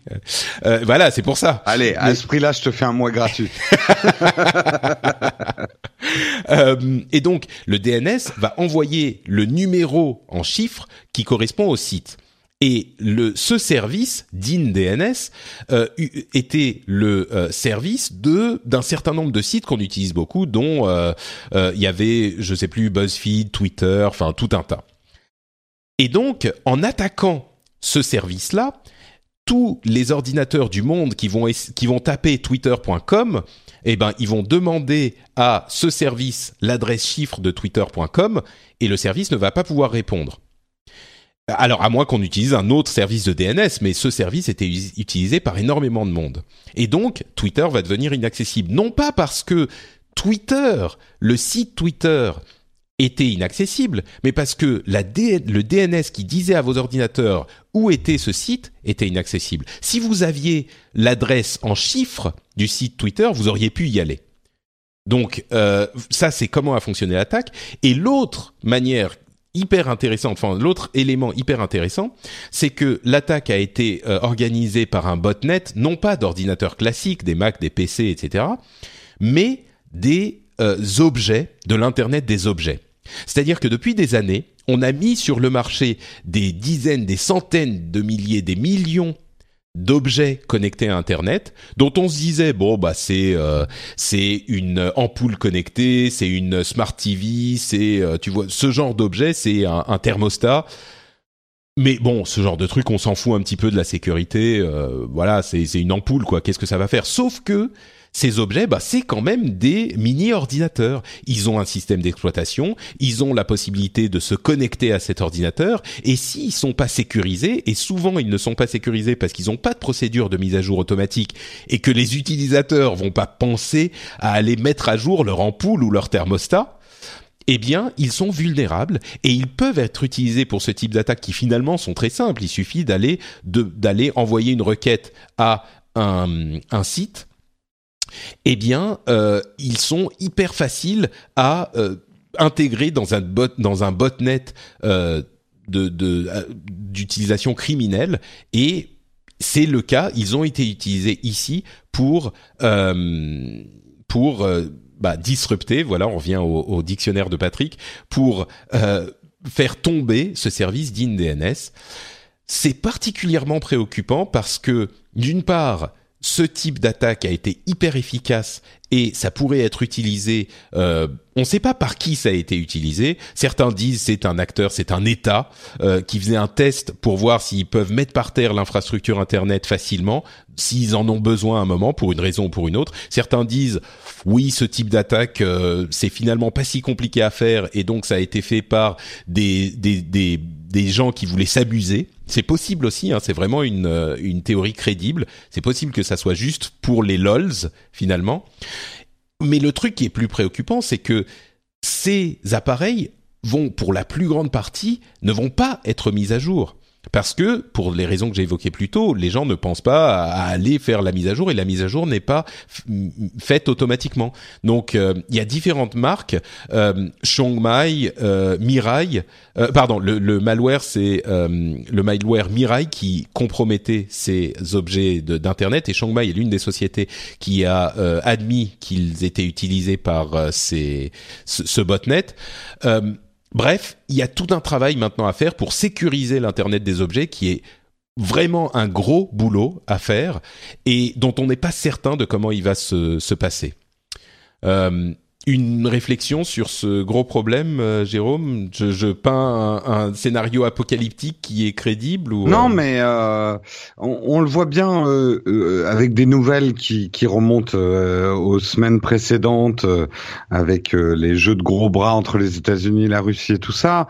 Internet est devenu aujourd'hui quelque chose de fondamental pour nos économies, pour nos sociétés, pour les politiques même de nos sociétés politique au sens cité, tu vois, le, le, la régulation de, de, de, de, nos sociétés.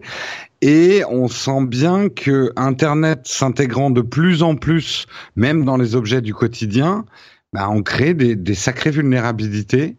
Euh, c'est inquiétant. C'est inquiétant. Euh, moi, c'est surtout le truc que quand on me dit, bah, en fait, c'est pas bien dur de faire ce qu'ils ont fait. Tu vois, il y a, y a toujours cette illusion de se dire, ouais, mais un, un hack de cette ampleur, euh, faut que ça soit, tu vois, on imagine l'équipe avec la musique de Mission Impossible, euh, les mecs euh, avec des petits bonnets noirs, avec d'énormes ordinateurs avec sept écrans, machin. Si tu te dis que c'est un LOLs qui a pu faire ça, alors qu'il a la voix qui mue au fond de son truc, on est dans les terreurs de, alors je parlais d'un vieux film, mais de Wargame, voilà, où même quelqu'un qui voulait juste se marrer peut créer une catastrophe.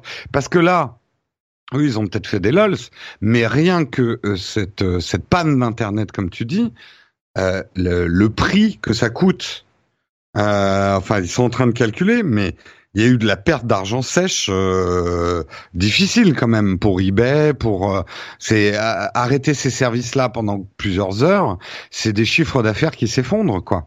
Bah, il y a euh, ça, donc y a des salaires, donc des voilà. Euh, sans même sans même parler de conflits entre différents pays, ce qui est un petit peu, espérons-le, euh, pas à l'ordre du jour. en tout cas, dans dans dans certains pays, mais on peut parler. Il y a les élections en ce moment. On peut imaginer que ça peut provoquer des perturbations quand on dit foutre le bordel quelque part. C'est c'est oui, c'est inquiétant, on est d'accord. Non, puis attends, là ils ont réussi à couper Twitter. Déjà, il y avait certains d'entre nous qui avaient des filets de bave, des états de manque, des tremblements. Au bout de trois heures, on a. J'ai, attends, j'ai même vu Corben sur Facebook. Tu vois à quel point. Euh, oui, bah pareil. moi, je suis allé sur Facebook pour dire que Twitter était down. Et voilà, c'était ça. Euh, imagine qu'ils nous coupent en même temps Instagram, Twitter, Facebook, enfin tous les réseaux sociaux d'un coup. Il va y avoir des morts. Hein. Bah non, le pire, c'est que ça, si ça arrive à un moment comme ça, quand il se passe rien, c'est pas grave. Mais imaginez que ça arrive à un moment où il y a euh, une catastrophe naturelle ou, euh, ou résultat des élections présidentielles américaines, panne de tous les réseaux sociaux. oh là là. Bon.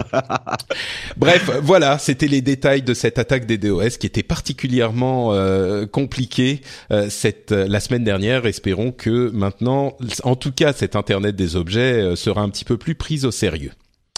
Euh, bah écoutez, c'est la pause. Euh, on a fait une grosse partie principale. On va faire une petite pause euh, avant de passer à nos news et rumeurs. Et justement, je voulais mentionner le fait que, excusez-moi, il y a de nombreux auditeurs qui nous ont rejoints depuis depuis quelques mois, en fait, il y a des gens, des nouveaux qui arrivent tout le temps, euh, comme par exemple euh, Thierry qui nous a laissé un commentaire sur iTunes qui nous dit le top du podcast techno. Ah, merci, j'aime bien quand on parle comme ça, Thierry. Euh, il dit un an plus tard, je suis toujours à l'écoute. J'ai découvert le rendez-vous tech en novembre 2015 quand je cherchais à écouter du podcast sur iPhone. J'ai pris le numéro 1, j'y suis resté. C'est vraiment agréable à écouter, compréhensible, accessible. Les animateurs sont marrants. Je pense qu'il parle de toi, hein, pas de moi. Euh, décontracté, connaisseur, et en plus, on peut soutenir l'émission volontairement avec le Patreon. Belle initiative, belle aventure. Merci à toi Thierry et merci à tous ceux qui participent à cette aventure. Euh, notamment, je voudrais remercier, euh, en plus des patriotes que j'ai remerciés en début d'émission, euh, Jean-Georges Levieux, Jean-Sébastien Faure, Cowball, Colline Boudeville et Romain qui eux aussi sont des patriotes qui nous ont rejoints dans cette aventure. Et donc pour les nouveaux, si vous savez pas trop ce que c'est que ce système de, de Patreon et de patriotes, eh bien c'est un système de soutien entièrement volontaire euh, qui vous permet de soutenir financièrement l'émission et qui nous permet de continuer à faire ce qu'on fait, de continuer à faire ce travail.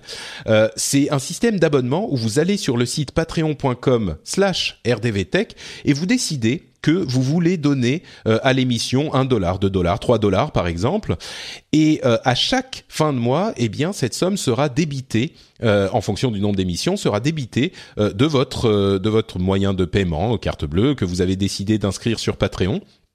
Et de cette manière, eh ben, nous on reçoit les soutiens de tous ceux qui ont décidé de le faire, et ça nous permet bah, simplement d'en vivre, de manger et de continuer à faire cette émission. Donc, si vous pensez que l'émission est sympa, euh, qu'elle vous informe sans que vous ayez besoin de vous emmerder à aller voir tous les blogs de la Terre tous les jours pour savoir ce qui se passe dans la techno, si vous pensez qu'elle vaut euh, le prix d'un demi-café ou d'un pain au chocolat ou de, de, de, non non les pains au chocolat ça 15 centimes, les pains au chocolat ça 15 centimes Patrick t'es pas au courant, ils vont donner 15 centimes après. On n'a pas les mêmes sources en fait, euh, ou, ou, un éclair, ou enfin je sais pas. Voilà, euh, vous pouvez soutenir l'émission comme ça, et croyez-moi, chaque soutien compte. Il n'y a pas de petit soutien. Le, le, fait de, de venir sur le site et de le faire, c'est hyper simple, ça se fait en 10 minutes. Euh, je vous encourage vraiment. Euh, moi, je suis hyper vénal. Je fais ça pour l'argent, vous le savez. Non, je plaisante, mais euh, je vous encourage vraiment à le faire parce que c'est un moyen de soutien qui est tellement plus sain que la publicité, que les sponsors. Euh, et, et, je pense que euh, moi, je suis engagé dans ce truc. Je, je, soutiens les gens qui me plaisent, qui font des choses qui me plaisent. Et je pense que c'est vraiment euh, le meilleur business model finalement qui existe. C'est-à-dire qu'on propose notre euh, produit à tout le monde. On fait un travail de qualité. Et si vous l'appréciez, vous pouvez nous soutenir. Donc voilà, j'ai vendu ma salade, j'espère que ça vous aura parlé. Euh, Patreon.com slash rdvtech et encore une fois un immense merci à tous ceux qui euh, soutiennent l'émission, qui font le choix de euh, s'engager pour le prix de quelques pains au chocolat. Merci à vous tous. On continue donc avec les news et rumeurs avec cette information, enfin cette annonce de Nintendo sur la Nintendo Switch qu'on attendait depuis un bon moment. Alors, on en a beaucoup parlé dans le rendez-vous jeu, donc si vous voulez tous les détails et toutes les questions que pose cette nouvelle console, je vous encourage à aller écouter le dernier rendez-vous jeu, mais un petit peu rapidement parce que ça, parle de tech quand même aussi. Euh, qu'est-ce que c'est que cette Nintendo Switch? On a eu une présentation de trois minutes, une petite vidéo euh, qui présente les cas d'usage. C'est une console qui est connectée à la télé, mais qui en même temps peut euh, se décrocher de la télé. Bon, je recommence depuis le début. C'est une tablette avec des manettes sur le côté euh, qu'on peut qu'on peut utiliser en tant que euh, console euh, portable, mais qu'on peut aussi brancher sur la télé à travers un dock. On va décrocher les manettes de la, console elle-même et l'affichage se fait sur la télé à ce moment, donc on peut l'utiliser comme on veut sur la télé ou sur en, mobilité. Nintendo assure que c'est une console priorité avant tout de maison, donc une console qu'on utilise sur la télé avant tout. Euh, moi, l'usage me semble plus cohérent en mobile parce qu'il y a un processeur mobile dont la qualité de l'image sera un petit peu plus euh, dégradée, on va dire, ou pas au niveau des autres consoles de ce type sur la télé. Euh, et puis c'est agréable de jouer. En fait, les deux manettes qu'on décroche, on peut en donner une à un copain et jouer à deux sur la même console quand on est en mobilité, ce qui est un truc que ne peuvent pas faire ni les smartphones ni les les consoles portables traditionnelles, etc., etc. Euh, la stratégie de, de, Nintendo est claire euh, pour tout le monde. Là, il n'y a pas vraiment de question. C'est mettre en, une machine les forces de, des deux marchés qu'ils avaient avant, les consoles portables et les consoles de maison. Ça va faire que leurs studios donc, vont développer les jeux sur une seule machine, donc on en aura plus, qui seront, euh, euh, qui auront des sorties plus fréquentes, etc.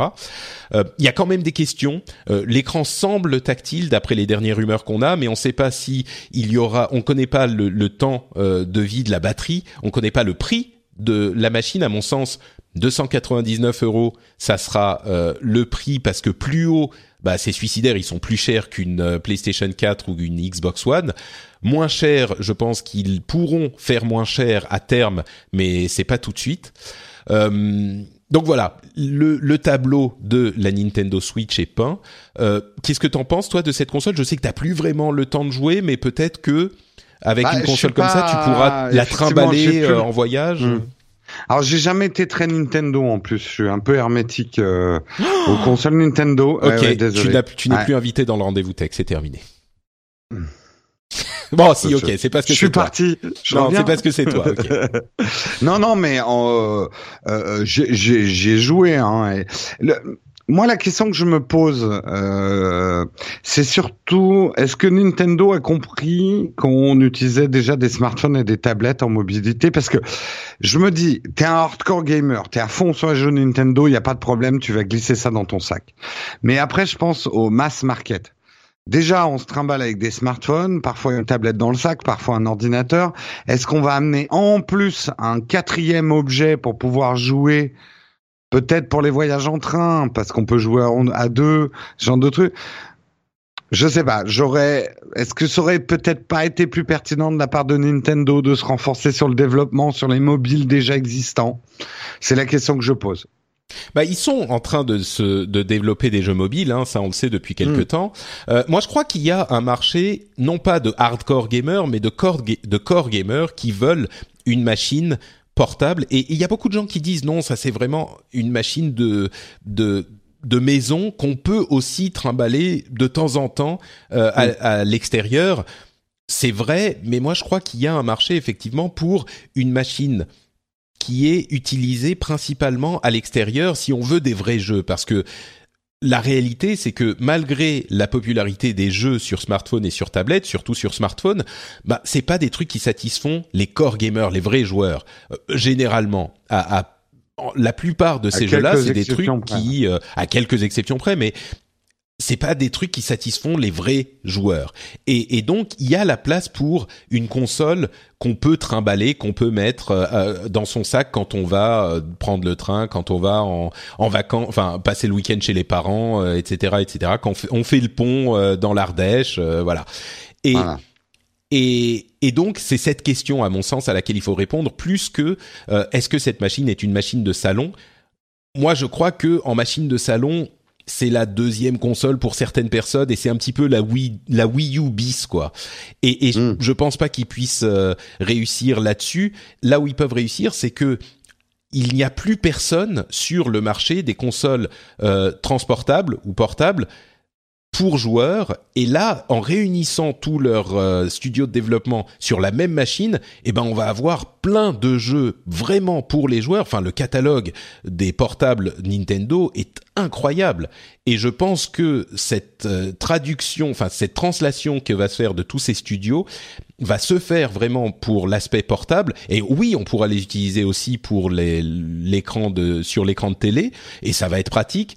Mais moi, je suis un petit peu à contre-courant de ce que disent la plupart des, des gens qui, qui comprennent cette euh, machine, où ils disent c'est avant tout une console de salon.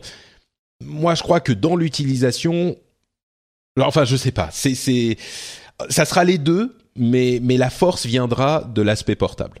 Bon, ensuite, à voir. Ouais, je trouve que ça fait quand même un, un gros bazar à trimballer. Bah, tu sais, ça fait la taille ah. d'une, à peu près la taille d'une euh, Nintendo 3DS XL, hein. Et il y a plein de gens qui trimballent hmm. leur Nintendo 3DS XL. C'est un poil plus gros, mais pas beaucoup. Bon, ok. À voir, ça sort en mars. Euh, on aura et ils pensent en vendre 2 millions euh, dès le mois de mars. Donc ça, ça paraît probable parce que tous les fans de Nintendo vont en acheter une, je pense. Enfin, une bonne partie. Euh, Estelle Pixiel nous a mis un petit lien vers euh, les, le fait que, enfin sur la, page Reddit du Rendez-vous Tech, euh, sur cette histoire de taxe YouTube dont j'avais parlé avec moi la dernière, au dernier épisode, en disant que je ne comprenais pas ce qu'était cette taxe YouTube. Eh bien, figurez-vous qu'elle a été votée par les députés de la commission qui débattait du sujet et qu'elle a été ensuite rejetée par le vote à l'Assemblée nationale parce que le gouvernement n'y était pas favorable il y a eu une euh, une euh, discussion assez courte sur le sujet que je, qui sont dans les notes de l'émission euh, pour ceux qui y ont accès. je vous encourage à le regarder, c'est sur Public Sénat hein, comme d'habitude. Ça dure, je sais pas, 10-15 minutes et c'est assez intéressant à voir et ça a mm. confirmé cette idée que vraiment cette taxe YouTube, selon les gens qui la défendaient, c'était une un moyen de mettre le pied dans la porte de la possibilité de taxer les acteurs du net pour contrer leur optimisation fiscale. Et c'est marrant parce que dans ce débat, on sentait vraiment les deux camps. Le camp des gens qui savaient de quoi ils parlaient et le camp des gens qui n'avaient aucune idée de, des qui se disaient on va faire cette taxe et tout va aller bien et qui comprenaient pas ce qui se passait après l'établissement de la taxe. L'idée de euh, vouloir contrer l'optimisation fiscale, qui, encore une fois, on en a parlé plein de fois, c'est pas un truc illégal l'optimisation fiscale, c'est différent de euh, la fraude fiscale. Là, on parle d'optimisation fiscale qui est le fait de d'utiliser la loi pour payer le moins d'impôts possible. Alors c'est peut-être moralement répréhensible, mais c'est pas illégal. Et le truc c'est que, enfin tout le monde le fait. Nous, euh, on, quand on utilise, quand on est, euh, on a un enfant, on a une demi-part en plus, on va pas dire ah bah non je vais pas l'utiliser parce que voilà c'est de la, la c'est normal d'utiliser les avantages qu'on va avoir fait que tu sois parti en Finlande, on le sait tous aussi, c'est pour ah, dissimuler bah ton argent. Ah bah oui, la Finlande, optimisation fiscale. La Finlande, pays euh, euh, le plus le plus euh, tax friendly du monde, ils ont pas la TVA à 25 En fait, t'as fait de l'évasion fiscale ratée quoi. Ah ouais, c'est ça, je me suis planté. TVA à 25% en Finlande. Hein. Bref. euh, mais, mais donc, l'idée de contrer l'optimisation fiscale, je veux bien. Euh, si on se dit, si on commence à dire, il faut négocier avec le Luxembourg, avec euh, l'Irlande, etc., peut-être. Là, le problème, c'est qu'ils essayaient de contrer l'optimisation fiscale en taxant une partie des activités d'une partie des sociétés euh, qui, qui font cette optimisation fiscale. Ça ne répondait à rien. C'était aussi prévu pour financer le CNC, qui est financé sur euh, des taxes sur euh, la vente de vidéos, bah, DVD, machin, place de ciné, etc. Et ensuite, ça pose la question du CNC qui peut peut-être se poser. Moi, j'ai un, avis là-dessus, mais euh, mais c'est pas le sujet d'aujourd'hui. Le, le gros problème, à mon sens, de cette taxe, c'était l'intention de commencer à résoudre les problèmes d'optimisation de manière complètement bancale et, aléatoire et, difficilement applicable en plus euh, et qui allait en plus compliquer le, la vie d'autres euh, acteurs que ceux qu'on veut taxer. C'est-à-dire qu'on se dit ah les méchants américains euh, ils sont en train de nous voler notre argent, mais ça affecte aussi évidemment et c'est ce, ce que disait le gouvernement Dailymotion. Alors ensuite, mm. euh, bon, il y a tout un tas de débats, euh, enfin Dailymotion et d'autres acteurs du, du, domaine. Enfin bref, tout un tas de débats qui peuvent se faire là-dessus. On pourrait en parler longtemps, mais l'essentiel c'est que les députés avaient voté l'amendement et il a été rejeté par le gouvernement sur, à mon sens, un raisonnement qui était logique euh, et qui moi m'a tranquillisé un petit peu parce que voilà, on avait des gens qui comprenaient le sujet, quoi. La, la, somme en plus était assez dérisoire hein, de ce qui aurait pu être récupéré. Alors moi, ce qui m'a bloqué tout de suite, c'était très intéressant. Je vous conseille d'aller voir les débats à l'Assemblée. Ça faisait très longtemps que j'en avais pas vu. Euh, mais c'est quand alors elle était euh, cette fameuse euh, Estelle euh, Pixiel euh, disait oui, mais on fera aussi Estelle un statut. Pixiel, Estelle Pixiel, c'est euh, la, la patriote qui nous a mis le lien ah, dans pardon, le Reddit. pardon, excuse-moi. C'est pas le nom de la euh, je députée. Je croyais que c'était hein. le nom de la députée. euh, je me, j'étais en train de me dire en plus, quand même une députée qui s'appelle Pixiel, ça la fout mal quoi. C'est ce qu'on appelle le Pixiel mort quoi. Euh, non, euh, quand elle a commencé à dire oui, non mais on fera un amendement euh, pour les gens qui font ça sur un statut amateur. Là déjà, j'ai tous mes poils qui se sont hérissés parce que c'est quoi un amateur? Alors un amateur qui gagne de l'argent, c'est pas un professionnel, et un professionnel qui gagne pas de l'argent et devient un amateur. Enfin, c'est typiquement le genre de truc ingérable, incontrôlable. Euh, enfin, c'est le, le, le, canard avait déjà les pattes cassées avant même de se mettre dans l'eau, quoi. C'est euh, c'est c'est très compliqué. Bon, et comme quoi, ma... et comme tu dis, la somme dérisoire, c'était pour le CNC, c'est pas dérisoire, ça représentait 70 millions d'euros euh, attribués au CNC, et puis ensuite le reste de la taxe, je pense, viendrait reviendrait à l'État. Mais, euh, euh le, le, monsieur du gouvernement, il disait 2 millions. Euh, non, c'était 2%. 2% à hauteur de, 2 millions, de, de 70 millions ah, pour le CNC. J'ai mal entendu. Donc, euh, bah 2% du revenu. Enfin oui, bref, il y avait tout un tas de problèmes, tous ceux dont on a parlé, comme tu le disais. Le, est-ce que ça, on, on, taxe aussi les les professionnels, les pas professionnels, et du coup, on se dit euh, oui, on veut contrer le, le l'optimisation fiscale, mais enfin ça s'applique qu'à YouTube. Quid de euh, Apple et Amazon et machin. Enfin, du, coup, il aurait fallu faire d'autres taxes différentes pour commencer à couvrir un petit peu tout le monde. Enfin, Ouais, et puis le principe d'une loi, en tout cas tel qu'on me l'a expliqué, c'est qu'elle doit être applicable et appliquée à tous. Si on commence à faire des lois sur des cas particuliers, généralement, c'est un mauvais, c'est un mauvais calcul. Bah, il y a toujours des cas particuliers parce qu'on peut pas faire un truc qui sert à tout le monde. Mais si au départ la loi est prévue pour tel cas particulier, enfin bon, bref. Bref. Euh, il y en a d'autres qui sont bien marrés euh, avec euh, ces histoires. On parle de temps en temps des aventures du gouvernement. Euh, vous savez peut-être qu'il y a un collectif qui réclamait le, code source du logiciel d'admission post-bac, l'APB. Euh, C'était l'association des droits des lycéens. Eh bien, figurez-vous que le gouvernement a envoyé ce code source, enfin une partie du code source, en PDF imprimé. C'est-à-dire qu'ils ont imprimé le code source sur du papier et ils l'ont envoyé par la poste. ils l'ont scanné après.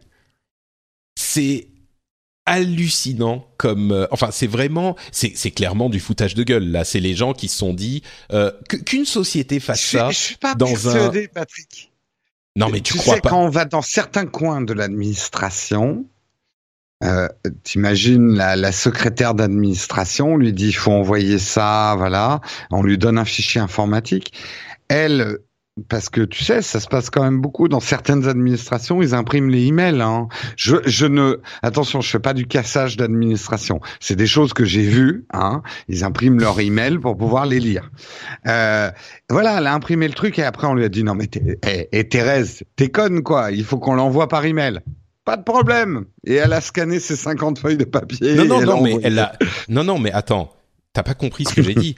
Elle a envoyé le papier. Elle a envoyé ah, le papier. Moi, on m'avait dit que c'était les PDF scannés, en fait. Euh, alors, alors attends, non, j'ai. Ils ont reçu une enveloppe avec euh, oui, oui, oui, ils la ont envoyé de papier. Ah, exactement, exactement. Ah ouais, ouais. Papier imprimé bah, envoyé par la poste. bon, je sais pas pourquoi elle, s'appelle Thérèse et pourquoi c'est une femme. Ça se trouve, c'est un homme qui a envoyé. Ah oui, non, mais t'as raison. Oh là là, oh là là, mais qu'est-ce que je dis?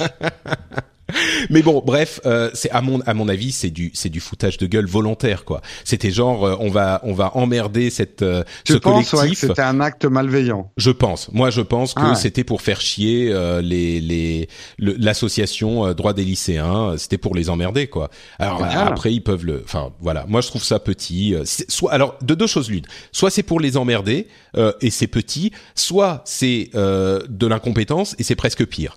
Euh, vous choisissez. Oui, oui, c'est pas faux. C'est pas faux. Tu vois, c'est. Et, et on va quand même une éducation nationale qui essaie de faire chier une association de lycéens, c'est pas, c'est pas génial. C'est pas reluisant, on est d'accord. Ouais, non. Bon, bref, euh, on aura peut-être le fin mot de l'histoire à un moment, mais et en plus c'était qu'une partie du code et il y avait aucune des références, c'était incompréhensible. Enfin bref, voilà.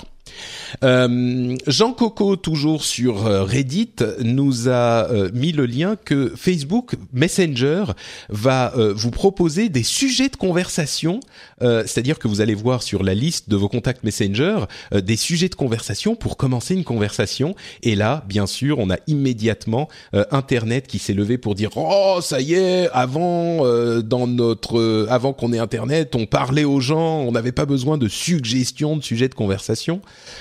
Euh, évidemment, c'est pas du tout comme ça que ça se passe. En fait, ils voient ce que font vos contacts en, en fonction de ce qu'ils disent sur, sur euh, Facebook, et ils vont vous dire, par exemple, là, un tel a écouté le dernier album de machin, ou un tel est allé voir euh, l'exposition de trucs euh, en fonction peut-être de vos intérêts aussi, et donc ça peut vous proposer, va vous donner une information sur quelque chose qui vous intéresse que vous pourriez peut-être demander à la personne. Est-ce qu'il est bien l'album, est-ce que l'expo était sympa, machin je trouve ça intéressant comme idée. C'est c'est un test. Ça a été très mal formulé, je trouve. Ouais. Parce qu'effectivement, euh, ça hérisse le poil quand t'entends euh, Facebook va me donner des sujets de conversation. ça va, je suis pas un neuneu. Euh, mais là, voilà, c'est des topics en fait euh, éventuels. Je trouve pas ça euh, grave. Et puis sur les nostalgiques d'avant, hein, parce que de temps en temps ils nous énervent aussi.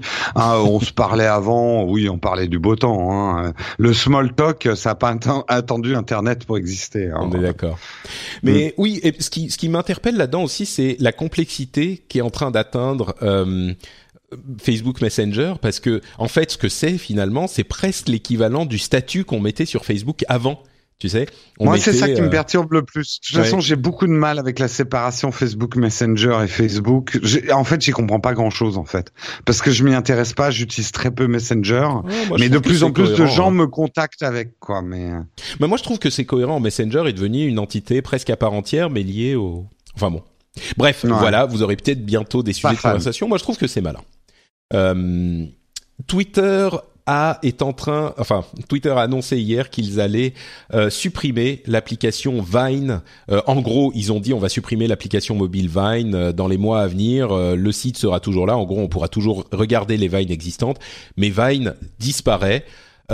C'est assez choquant de voir à quel point Vine était devenu énorme il y a quelques années, peut-être deux ou trois ans. Il y a pas longtemps, avec, hein, il y a deux ans, c'était encore énorme.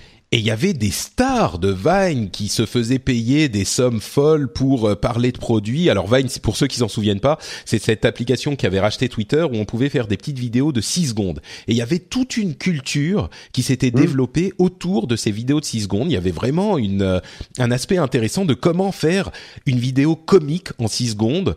Et, et c'était hyper inventif, hyper créatif. et il y avait eu des stars euh, qui était devenu très célèbre et qui se faisait payer par des marques euh, comme sur YouTube, mais vraiment sur Vine, ça a périclité sans doute à cause de la de la popularité de Snapchat et de Instagram euh, avec les vidéos. En tout cas, Instagram leur a fait hein, mal avec l'arrivée des vidéos sur Instagram. Ouais. Et donc, ils sont déjà ça y est, c'est déjà fini. Enfin, c'est allé hyper vite, hein, Jérôme. Ouais, ben là, euh, Twitter, ils essayent de, enfin, voilà, ils virent du monde, ils, ils essayent d'être rentables. Ils ont annoncé qu'ils essaieraient d'être rentables l'année prochaine. Donc, euh, bah, pour ça, il faut faire des coupes. Le, et le, le, gros problème de Vine, c'est là où tu confuses peut-être un peu quand tu dis les gens se faisaient payer très cher.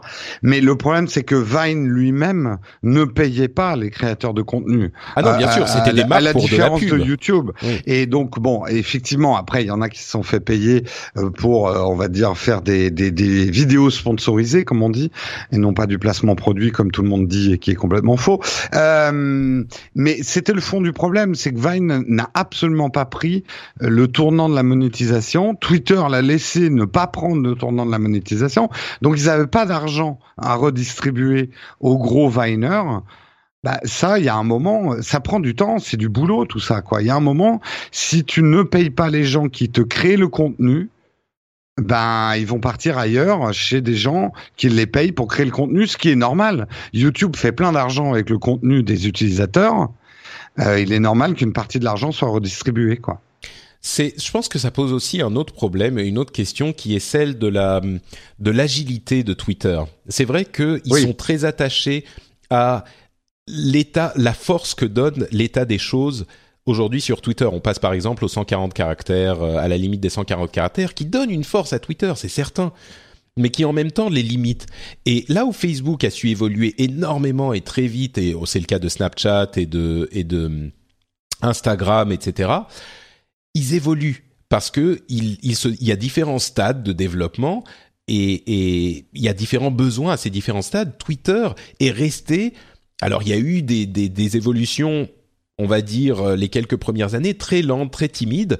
on parle du gros gros problème du harassement, enfin du harcèlement sur Twitter et de la toxicité de la plateforme qu'il faut, je pense, vraiment mettre en, équilibre avec la question de la de la liberté d'expression, parce qu'il y a beaucoup de gens qui disent ah voilà on peut pas faire, euh, on, on, peut, il suffirait de euh, supprimer euh, l'anonymat sur Twitter et ça réglerait tous les problèmes. C'est pas du tout vrai et ça poserait d'autres problèmes encore. Mais et, vraiment, ils ont quand même insister un, un problème de fréquentation. Hein. Mais, mais, je tiens vraiment à insister sur ce point. Il y a des gens qui disent il suffit de supprimer l'anonymat, comme sur Facebook, et tout est réglé on l'entend de plus en plus ces derniers temps. C'est pas du tout, du tout, du tout vrai, et c'est pas du tout, du tout, du tout aussi simple. Euh, peut-être qu'on pourrait en parler à un moment, mais ce qui est, ce qui est certain, c'est que Twitter manque d'agilité et ils sont peut-être un petit peu trop, trop peureux. Et peut-être que maintenant, euh, ouais, peut-être que maintenant, avec cet euh, échec de la vente de la société, peut-être que euh, euh, Dorsey va réussir à se à, dépasser ses peurs et à modifier la plateforme un petit peu avec un petit peu plus de, de courage justement, un petit peu plus d'audace. Euh, ce qui en même temps, là aussi, je comprends parce qu'on a tous en mémoire euh, différents exemples. Par exemple, Dig, qui s'est complètement planté du jour au lendemain en changeant euh, l'interface et en changeant de système. Du jour au lendemain, mm. c'était une société énorme qui, en six mois, ne valait plus rien. Euh, je pense que la valeur de Twitter intrinsèque est toujours présente, mais je comprends la, la peur aussi. Bref, c'est pas facile, quoi. Mais c'est pas facile. Mais moi, je suis euh, du côté Periscope, qui est aussi une acquisition de Twitter c'est ils, ils, intègrent pas assez leur rachat à Twitter. Et Vine, ça a été pareil. Vine avait trop d'identité par rapport à Twitter et je sais pas comment dire. Ils achètent des sociétés qui sont, ils font des bons achats, mais ils n'arrivent pas à les intégrer à leurs propres produits. Là, l'absurdité, par exemple, avec Periscope, c'est que maintenant, on a des vidéos live sur Twitter, mais qui sont pas des Periscopes. Donc, on n'y comprend rien, quoi. Euh, ils ont du mal à, à faire. Comment ça, on a des vidéos live sur Twitter qui sont pas des bah, Quand ils ont diffusé des matchs de de football américain, c'était ah pas avec le moteur de Periscope, avec la chatroom de Periscope intégrée. Hmm. Tu vois, ils ont créé presque un autre produit concurrent du produit qu'ils avaient racheté, quoi. Hmm. Bref, ils se prennent un peu les pieds dans le tapis quand même avec leur rachat. Bon, mais écoutez, on verra. Oui, pardon, tu voulais finir? Non, non, non, non, c'était tout. D'accord. Eh ben écoute, tu peux nous dire un petit peu plus sur Vessel, euh, qui a été racheté par Verizon euh, et qui était un service de vidéo qui voulait payer ses créateurs euh, en, quand ils donnaient des, une petite exclusivité à leur service pendant quelques jours avant de mettre leurs vidéos sur YouTube. Ils avaient fait un petit peu de bruit il y a peut-être un an et demi, deux ans, quelque chose comme ça, quand ils sont lancés. C'était il y a pas longtemps. Hein. Et déjà, ils, ils se font racheter. En fait, ils ferment le service. Euh, je le mets en parallèle avec euh, la fermeture de Vine.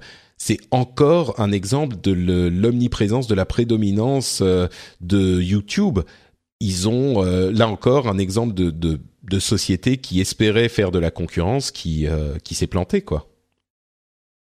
c'est une sale histoire cette histoire de vaisselle, vaisselle sale.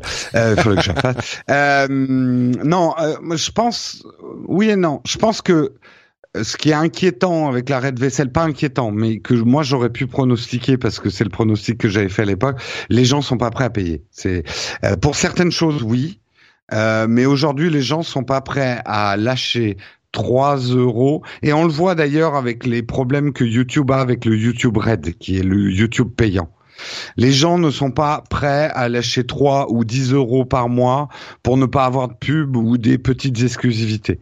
Ils sont prêts à payer 10 euros par mois pour avoir Netflix, mais ils ne sont pas encore prêts aujourd'hui à payer 10 à 3 ou 10 euros pour avoir un contenu qui est encore considéré schématiquement dans la tête des gens comme un contenu amateur entre guillemets. C'est pas encore de la télé, tu vois. Moi, je dis que c'est mieux que de la télé, mais je pense que je suis avant-gardiste. Euh, et c'est ça l'échec de vaisselle. Trop tôt. Trop tôt. Hmm, peut-être, ouais. Bah, c'est marrant parce qu'on a des, des cas comme euh, bah, les, les podcasts qui réussissent à fédérer un petit peu d'argent. Alors je pense qu'au niveau, quand on parle de gros youtubeurs, euh, c'est pas beaucoup d'argent, mais, mais je crois que si tu réussis dans ces médias à, à créer une connexion avec ton public, euh, et, et c'est peut-être plus facile sur les podcasts que sur YouTube, mais c'est possible sur YouTube aussi. Euh, peut-être que les gens sont plus. C'est difficile. Je peux te le dire, moi qui. Euh, en fait, tu as, deux choix. Toi, par exemple, tu as plutôt fait le choix de construire ta réussite sur ta communauté. Sur YouTube, tout te pousse à construire sur l'audience comme une télé en fait. Et c'est deux choses qui peuvent euh, marcher ensemble, mais qui sont souvent très contradictoires. Hmm. Tu ne peux pas faire les mêmes émissions quand tu t'adresses à ta communauté que quand tu cherches à grossir ton audience. Euh, ça va être contradictoire à un moment. Et euh, faire du crowd du crowdfunding sur YouTube, c'est faisable. Ce que je dis juste, c'est que c'est plus compliqué parce que le public n'a pas le même rapport à toi. Ils ont d'autres habitudes. Euh, c'est pas le même public que le podcast. Hmm. Donc, à la limite, il faut faire du crowd, du crowdfunding sur YouTube, mais pas se baser uniquement sur ça. C'est-à-dire le problème de vaisselle.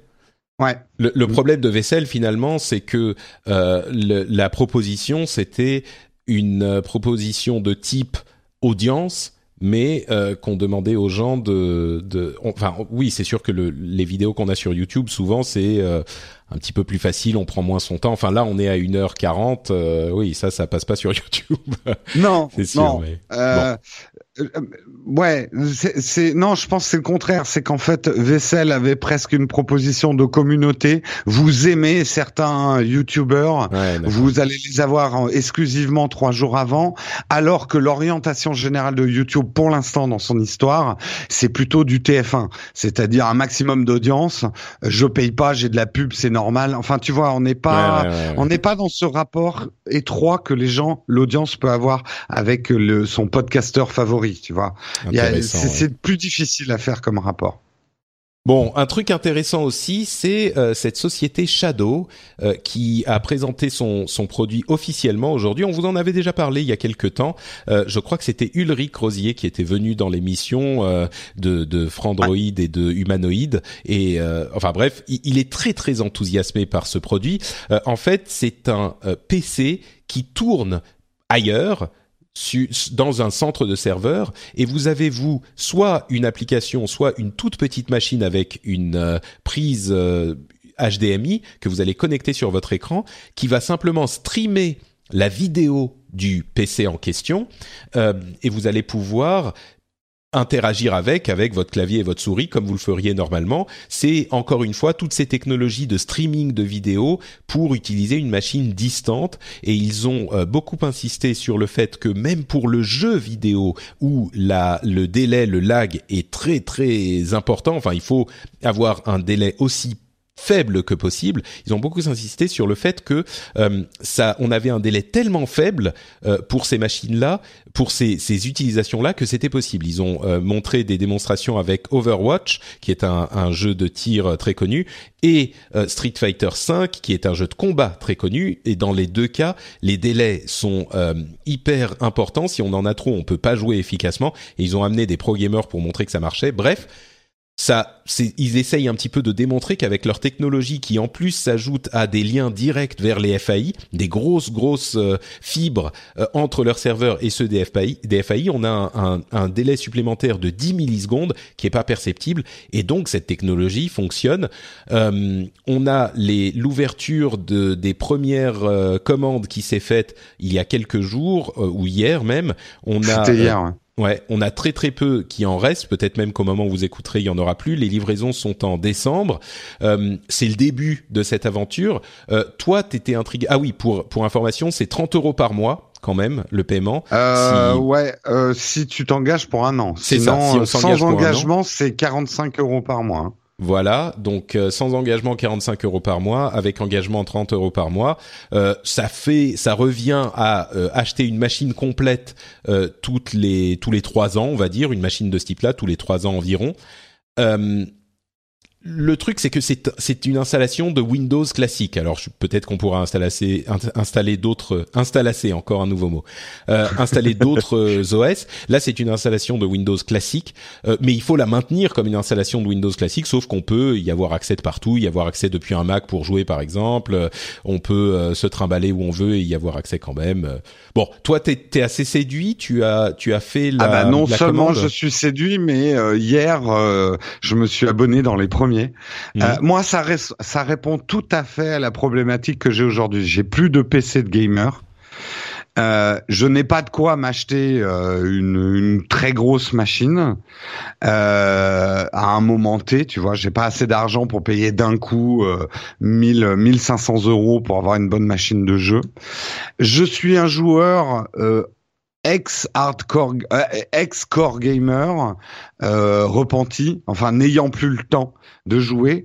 Et je n'ai plus, je, je n'ai absolument plus le temps de maintenir une config à jour euh, pour jouer de manière optimisée. J'ai des toutes petites sessions dans lesquelles je peux jouer pendant 2-3 heures. Il faut qu'en 10 minutes je puisse jouer, quoi, tu vois. Euh, et ça me posait un problème d'avoir une machine qui, déjà, dans deux ans, elle commencerait à ramer sur les jeux. Et ce qui m'a le plus séduit, c'est pas tellement le PC à distance, c'est plutôt un PC constamment à jour. Euh, et c'est la promesse qu'ils font.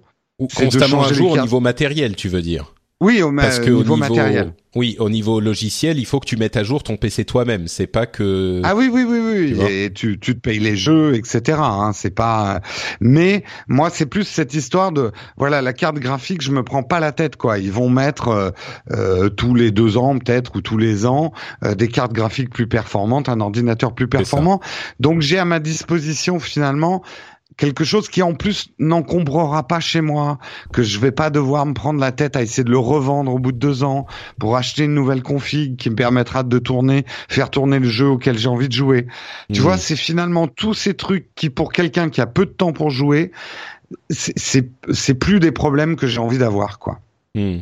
D'accord. Quelque part, euh, c'est le truc qui, pour moi, permet de continuer à jouer au PC avec la même simplicité qu'une console. Euh, sans me prendre la tête. Dans, la- dans le monde de la console, on se prend pas la tête parce que de toute façon, le matériel n'est pas mis à jour pendant au moins 10 ans. Donc, euh, t'as pas le problème du hardware.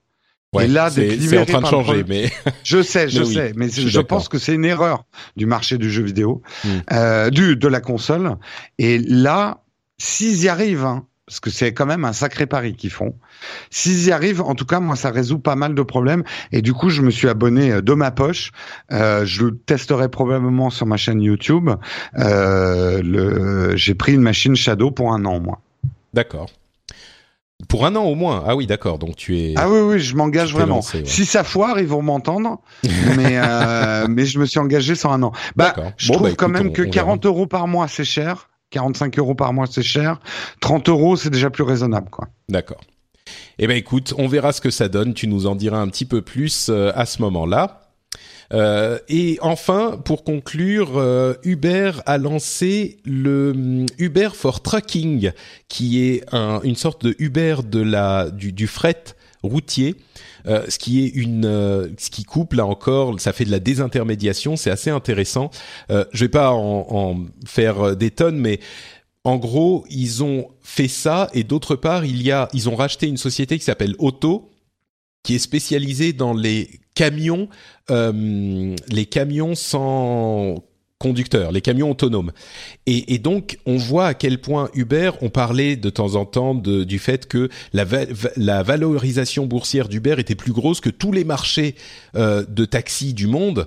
Et, et on disait, oui, mais euh, peut-être qu'ils font, ils peuvent amener d'autres personnes à ne pas utiliser, qui n'utilisaient pas les taxis à utiliser, donc ça ferait plus de, de revenus. Mais en plus, on voit que il y a des possibilités au-delà même du transport de personnes.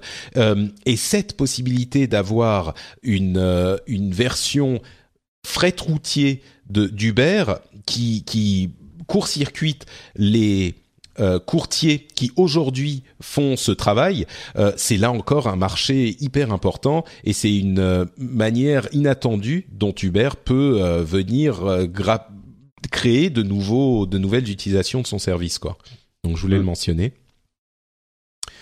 Et peut-être quand même, pour finir, euh, un petit mot pour relativiser euh, le, ce que je disais sur Samsung euh, la dernière fois en disant qu'à mon sens, la marque Note, 8 Note était morte et qu'il n'allait pas sortir de Note 8. Eh bien, en fait, ils ont euh, fait un truc assez malin. Euh, les acheteurs coréens, les sud-coréens bien sûr, euh, pourront échanger leur, qui ont échangé leur Galaxy Note 7 pour un Galaxy S7 pourront euh, récupérer un Note 8 ou un S8 à la moitié euh, du prix du S7 aujourd'hui. Donc ça veut dire deux choses. D'une part, qu'il y aura bien un Note 8, donc ils l'ont annoncé, euh, et d'autre part, c'est très malin pour vraiment fidéliser et s'excuser auprès de la part des clients. Ils disent, en tout cas en Corée du Sud, on va voir si ça sera le cas ailleurs, ils vont en perdre encore plus d'argent, mais c'est un moyen de se racheter. Ils vont dire, ben, on vous donne le prochain à moitié prix en gros. Euh, et, c'est, à mon sens, une excellente solution. Et en plus, ça relativise l'image que j'avais de la marque Note en se disant bon ben c'est pas que la marque est morte, le meilleur moyen de la sauver, c'est d'en faire un autre qui sera bon et qui va faire oublier un petit peu cet épisode euh, cauchemardesque du Note 7, mais simplement continuer avec la marque plutôt que de l'abandonner. C'est le meilleur moyen de la sauver. C'est logique finalement, c'est c'est c'est bête, mais je crois que ça peut fonctionner. Donc euh, ça m'a fait un petit peu réévaluer euh, ce que je pensais de cette des conséquences de cette euh, de cette catastrophe du Note 7 qui explose et, et, je voulais le signaler quand même parce que c'est c'est assez intéressant. C'est courageux, c'est une bonne stratégie marketing qui peut. Alors par contre, s'il foire le Note 8, ça sera une catastrophe. Mais c'est couillu, mais ça peut. Les gens adorent les les histoires où le mec qui s'en est pris plein euh, la gueule revient quoi. Et là si Samsung réussit son Note 8 et qui prend pas feu dans les trois premières semaines de distribution, je pense que là il y aura jamais eu autant de, de tests sur des batteries dans, l'histoire du smartphone. D'ailleurs, on a entendu euh, parler d'iPhone 7 qui qui avait pris feu, il y en a eu un ou deux mais comme on le disait, enfin il y en a tout le temps. mais il y en a toujours qui prennent feu hein. un truc avec une batterie prend toujours feu. Enfin, il y a un pourcentage de de, ce de mise à feu fois, existe. un pourcentage de mise à feu, ouais. Euh, ça peut, voilà, ça ferait une belle histoire, quoi. Le mm. retour, en plus, ça, ça, aura un côté euh, Samsung combattant et pas le Samsung un peu, euh, un peu gras du bide. Euh, euh J'ai une image de Samsung. Voilà, c'est le mec qui revient de loin, tu vois. Il revient de sa mauvaise aventure. Ça serait une chouette histoire marketing. Bah espérons, espérons pour Samsung que ça se passe un petit peu mieux que ce qu'on avait imaginé. Il devrait l'appeler Phoenix, quoi, le, le, le note qui revient de ses cendres. Bon bah écoute, sur cette plaisanterie de qualité, euh, on va se quitter après un épisode bien bien touffu. Euh, Est-ce que tu peux nous dire, Jérôme, où on peut te retrouver si on en veut plus, toujours plus de Jérôme Kenborg? Eh bien, principalement donc sur ma chaîne YouTube, sur notre chaîne YouTube, puisqu'on est plusieurs à y participer, Nowtech TV, et également tous les matins une revue de presse sur la technologie. On continue, on en est à un an et demi à se lever à 6 heures du matin pour préparer l'émission. Euh, une émission qui s'appelle Techscope, et donc c'est une revue de presse commentée par la chatroom. Et pour l'instant, ça se passe sur Periscope. Euh, on verra plus tard. Après, si ça se passe sur une autre plateforme. Et c'est donc Jérôme Kainborg sur Twitter. Les liens seront dans les notes de l'émission que vous pouvez retrouver bah, simplement en regardant euh, sur votre smartphone. Tout y est, mais aussi en allant sur frenchspin.fr où vous retrouverez donc les notes de cette émission. Vous pouvez commenter. Euh, vous pouvez aussi retrouver le rendez-vous jeu que j'évoquais tout à l'heure. Euh, et vous pouvez également trouver le lien vers euh, le, Patreon, patreon.com slash rdvtech, que vous pouvez aller euh, regarder pour voir si ça vous dit euh, de soutenir une émission qui vous plaît, une émission de qualité, j'espère, qui allie information et détente en même temps. Je pense que je vais mettre ça sur ma sur ma petite. Ouais, puis là, vu la longueur de l'émission, vous avez un rapport minute coût qui est quand même pas mal, quoi. C'est rentable.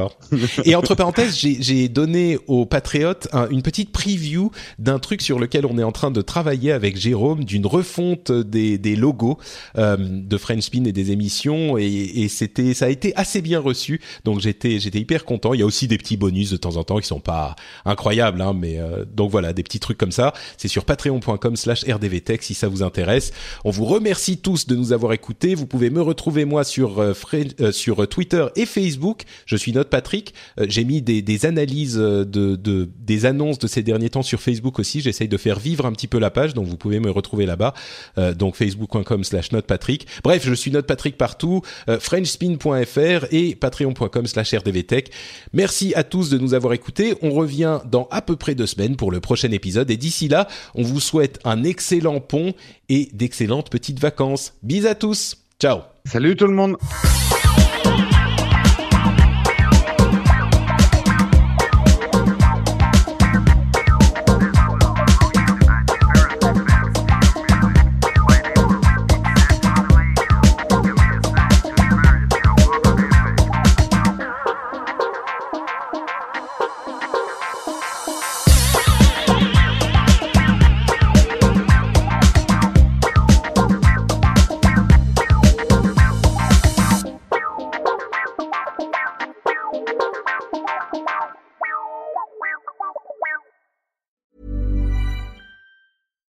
Deserves the best, and there's no better place to shop for Mother's Day than Whole Foods Market. They're your destination for unbeatable savings, from premium gifts to show-stopping flowers and irresistible desserts. Start by saving 33% with Prime on all body care and candles. Then get a 15-stem bunch of tulips for just $9.99 each with Prime. Round out Mom's menu with festive rosé, irresistible berry chantilly cake, and more special treats. Come celebrate Mother's Day at Whole Foods Market.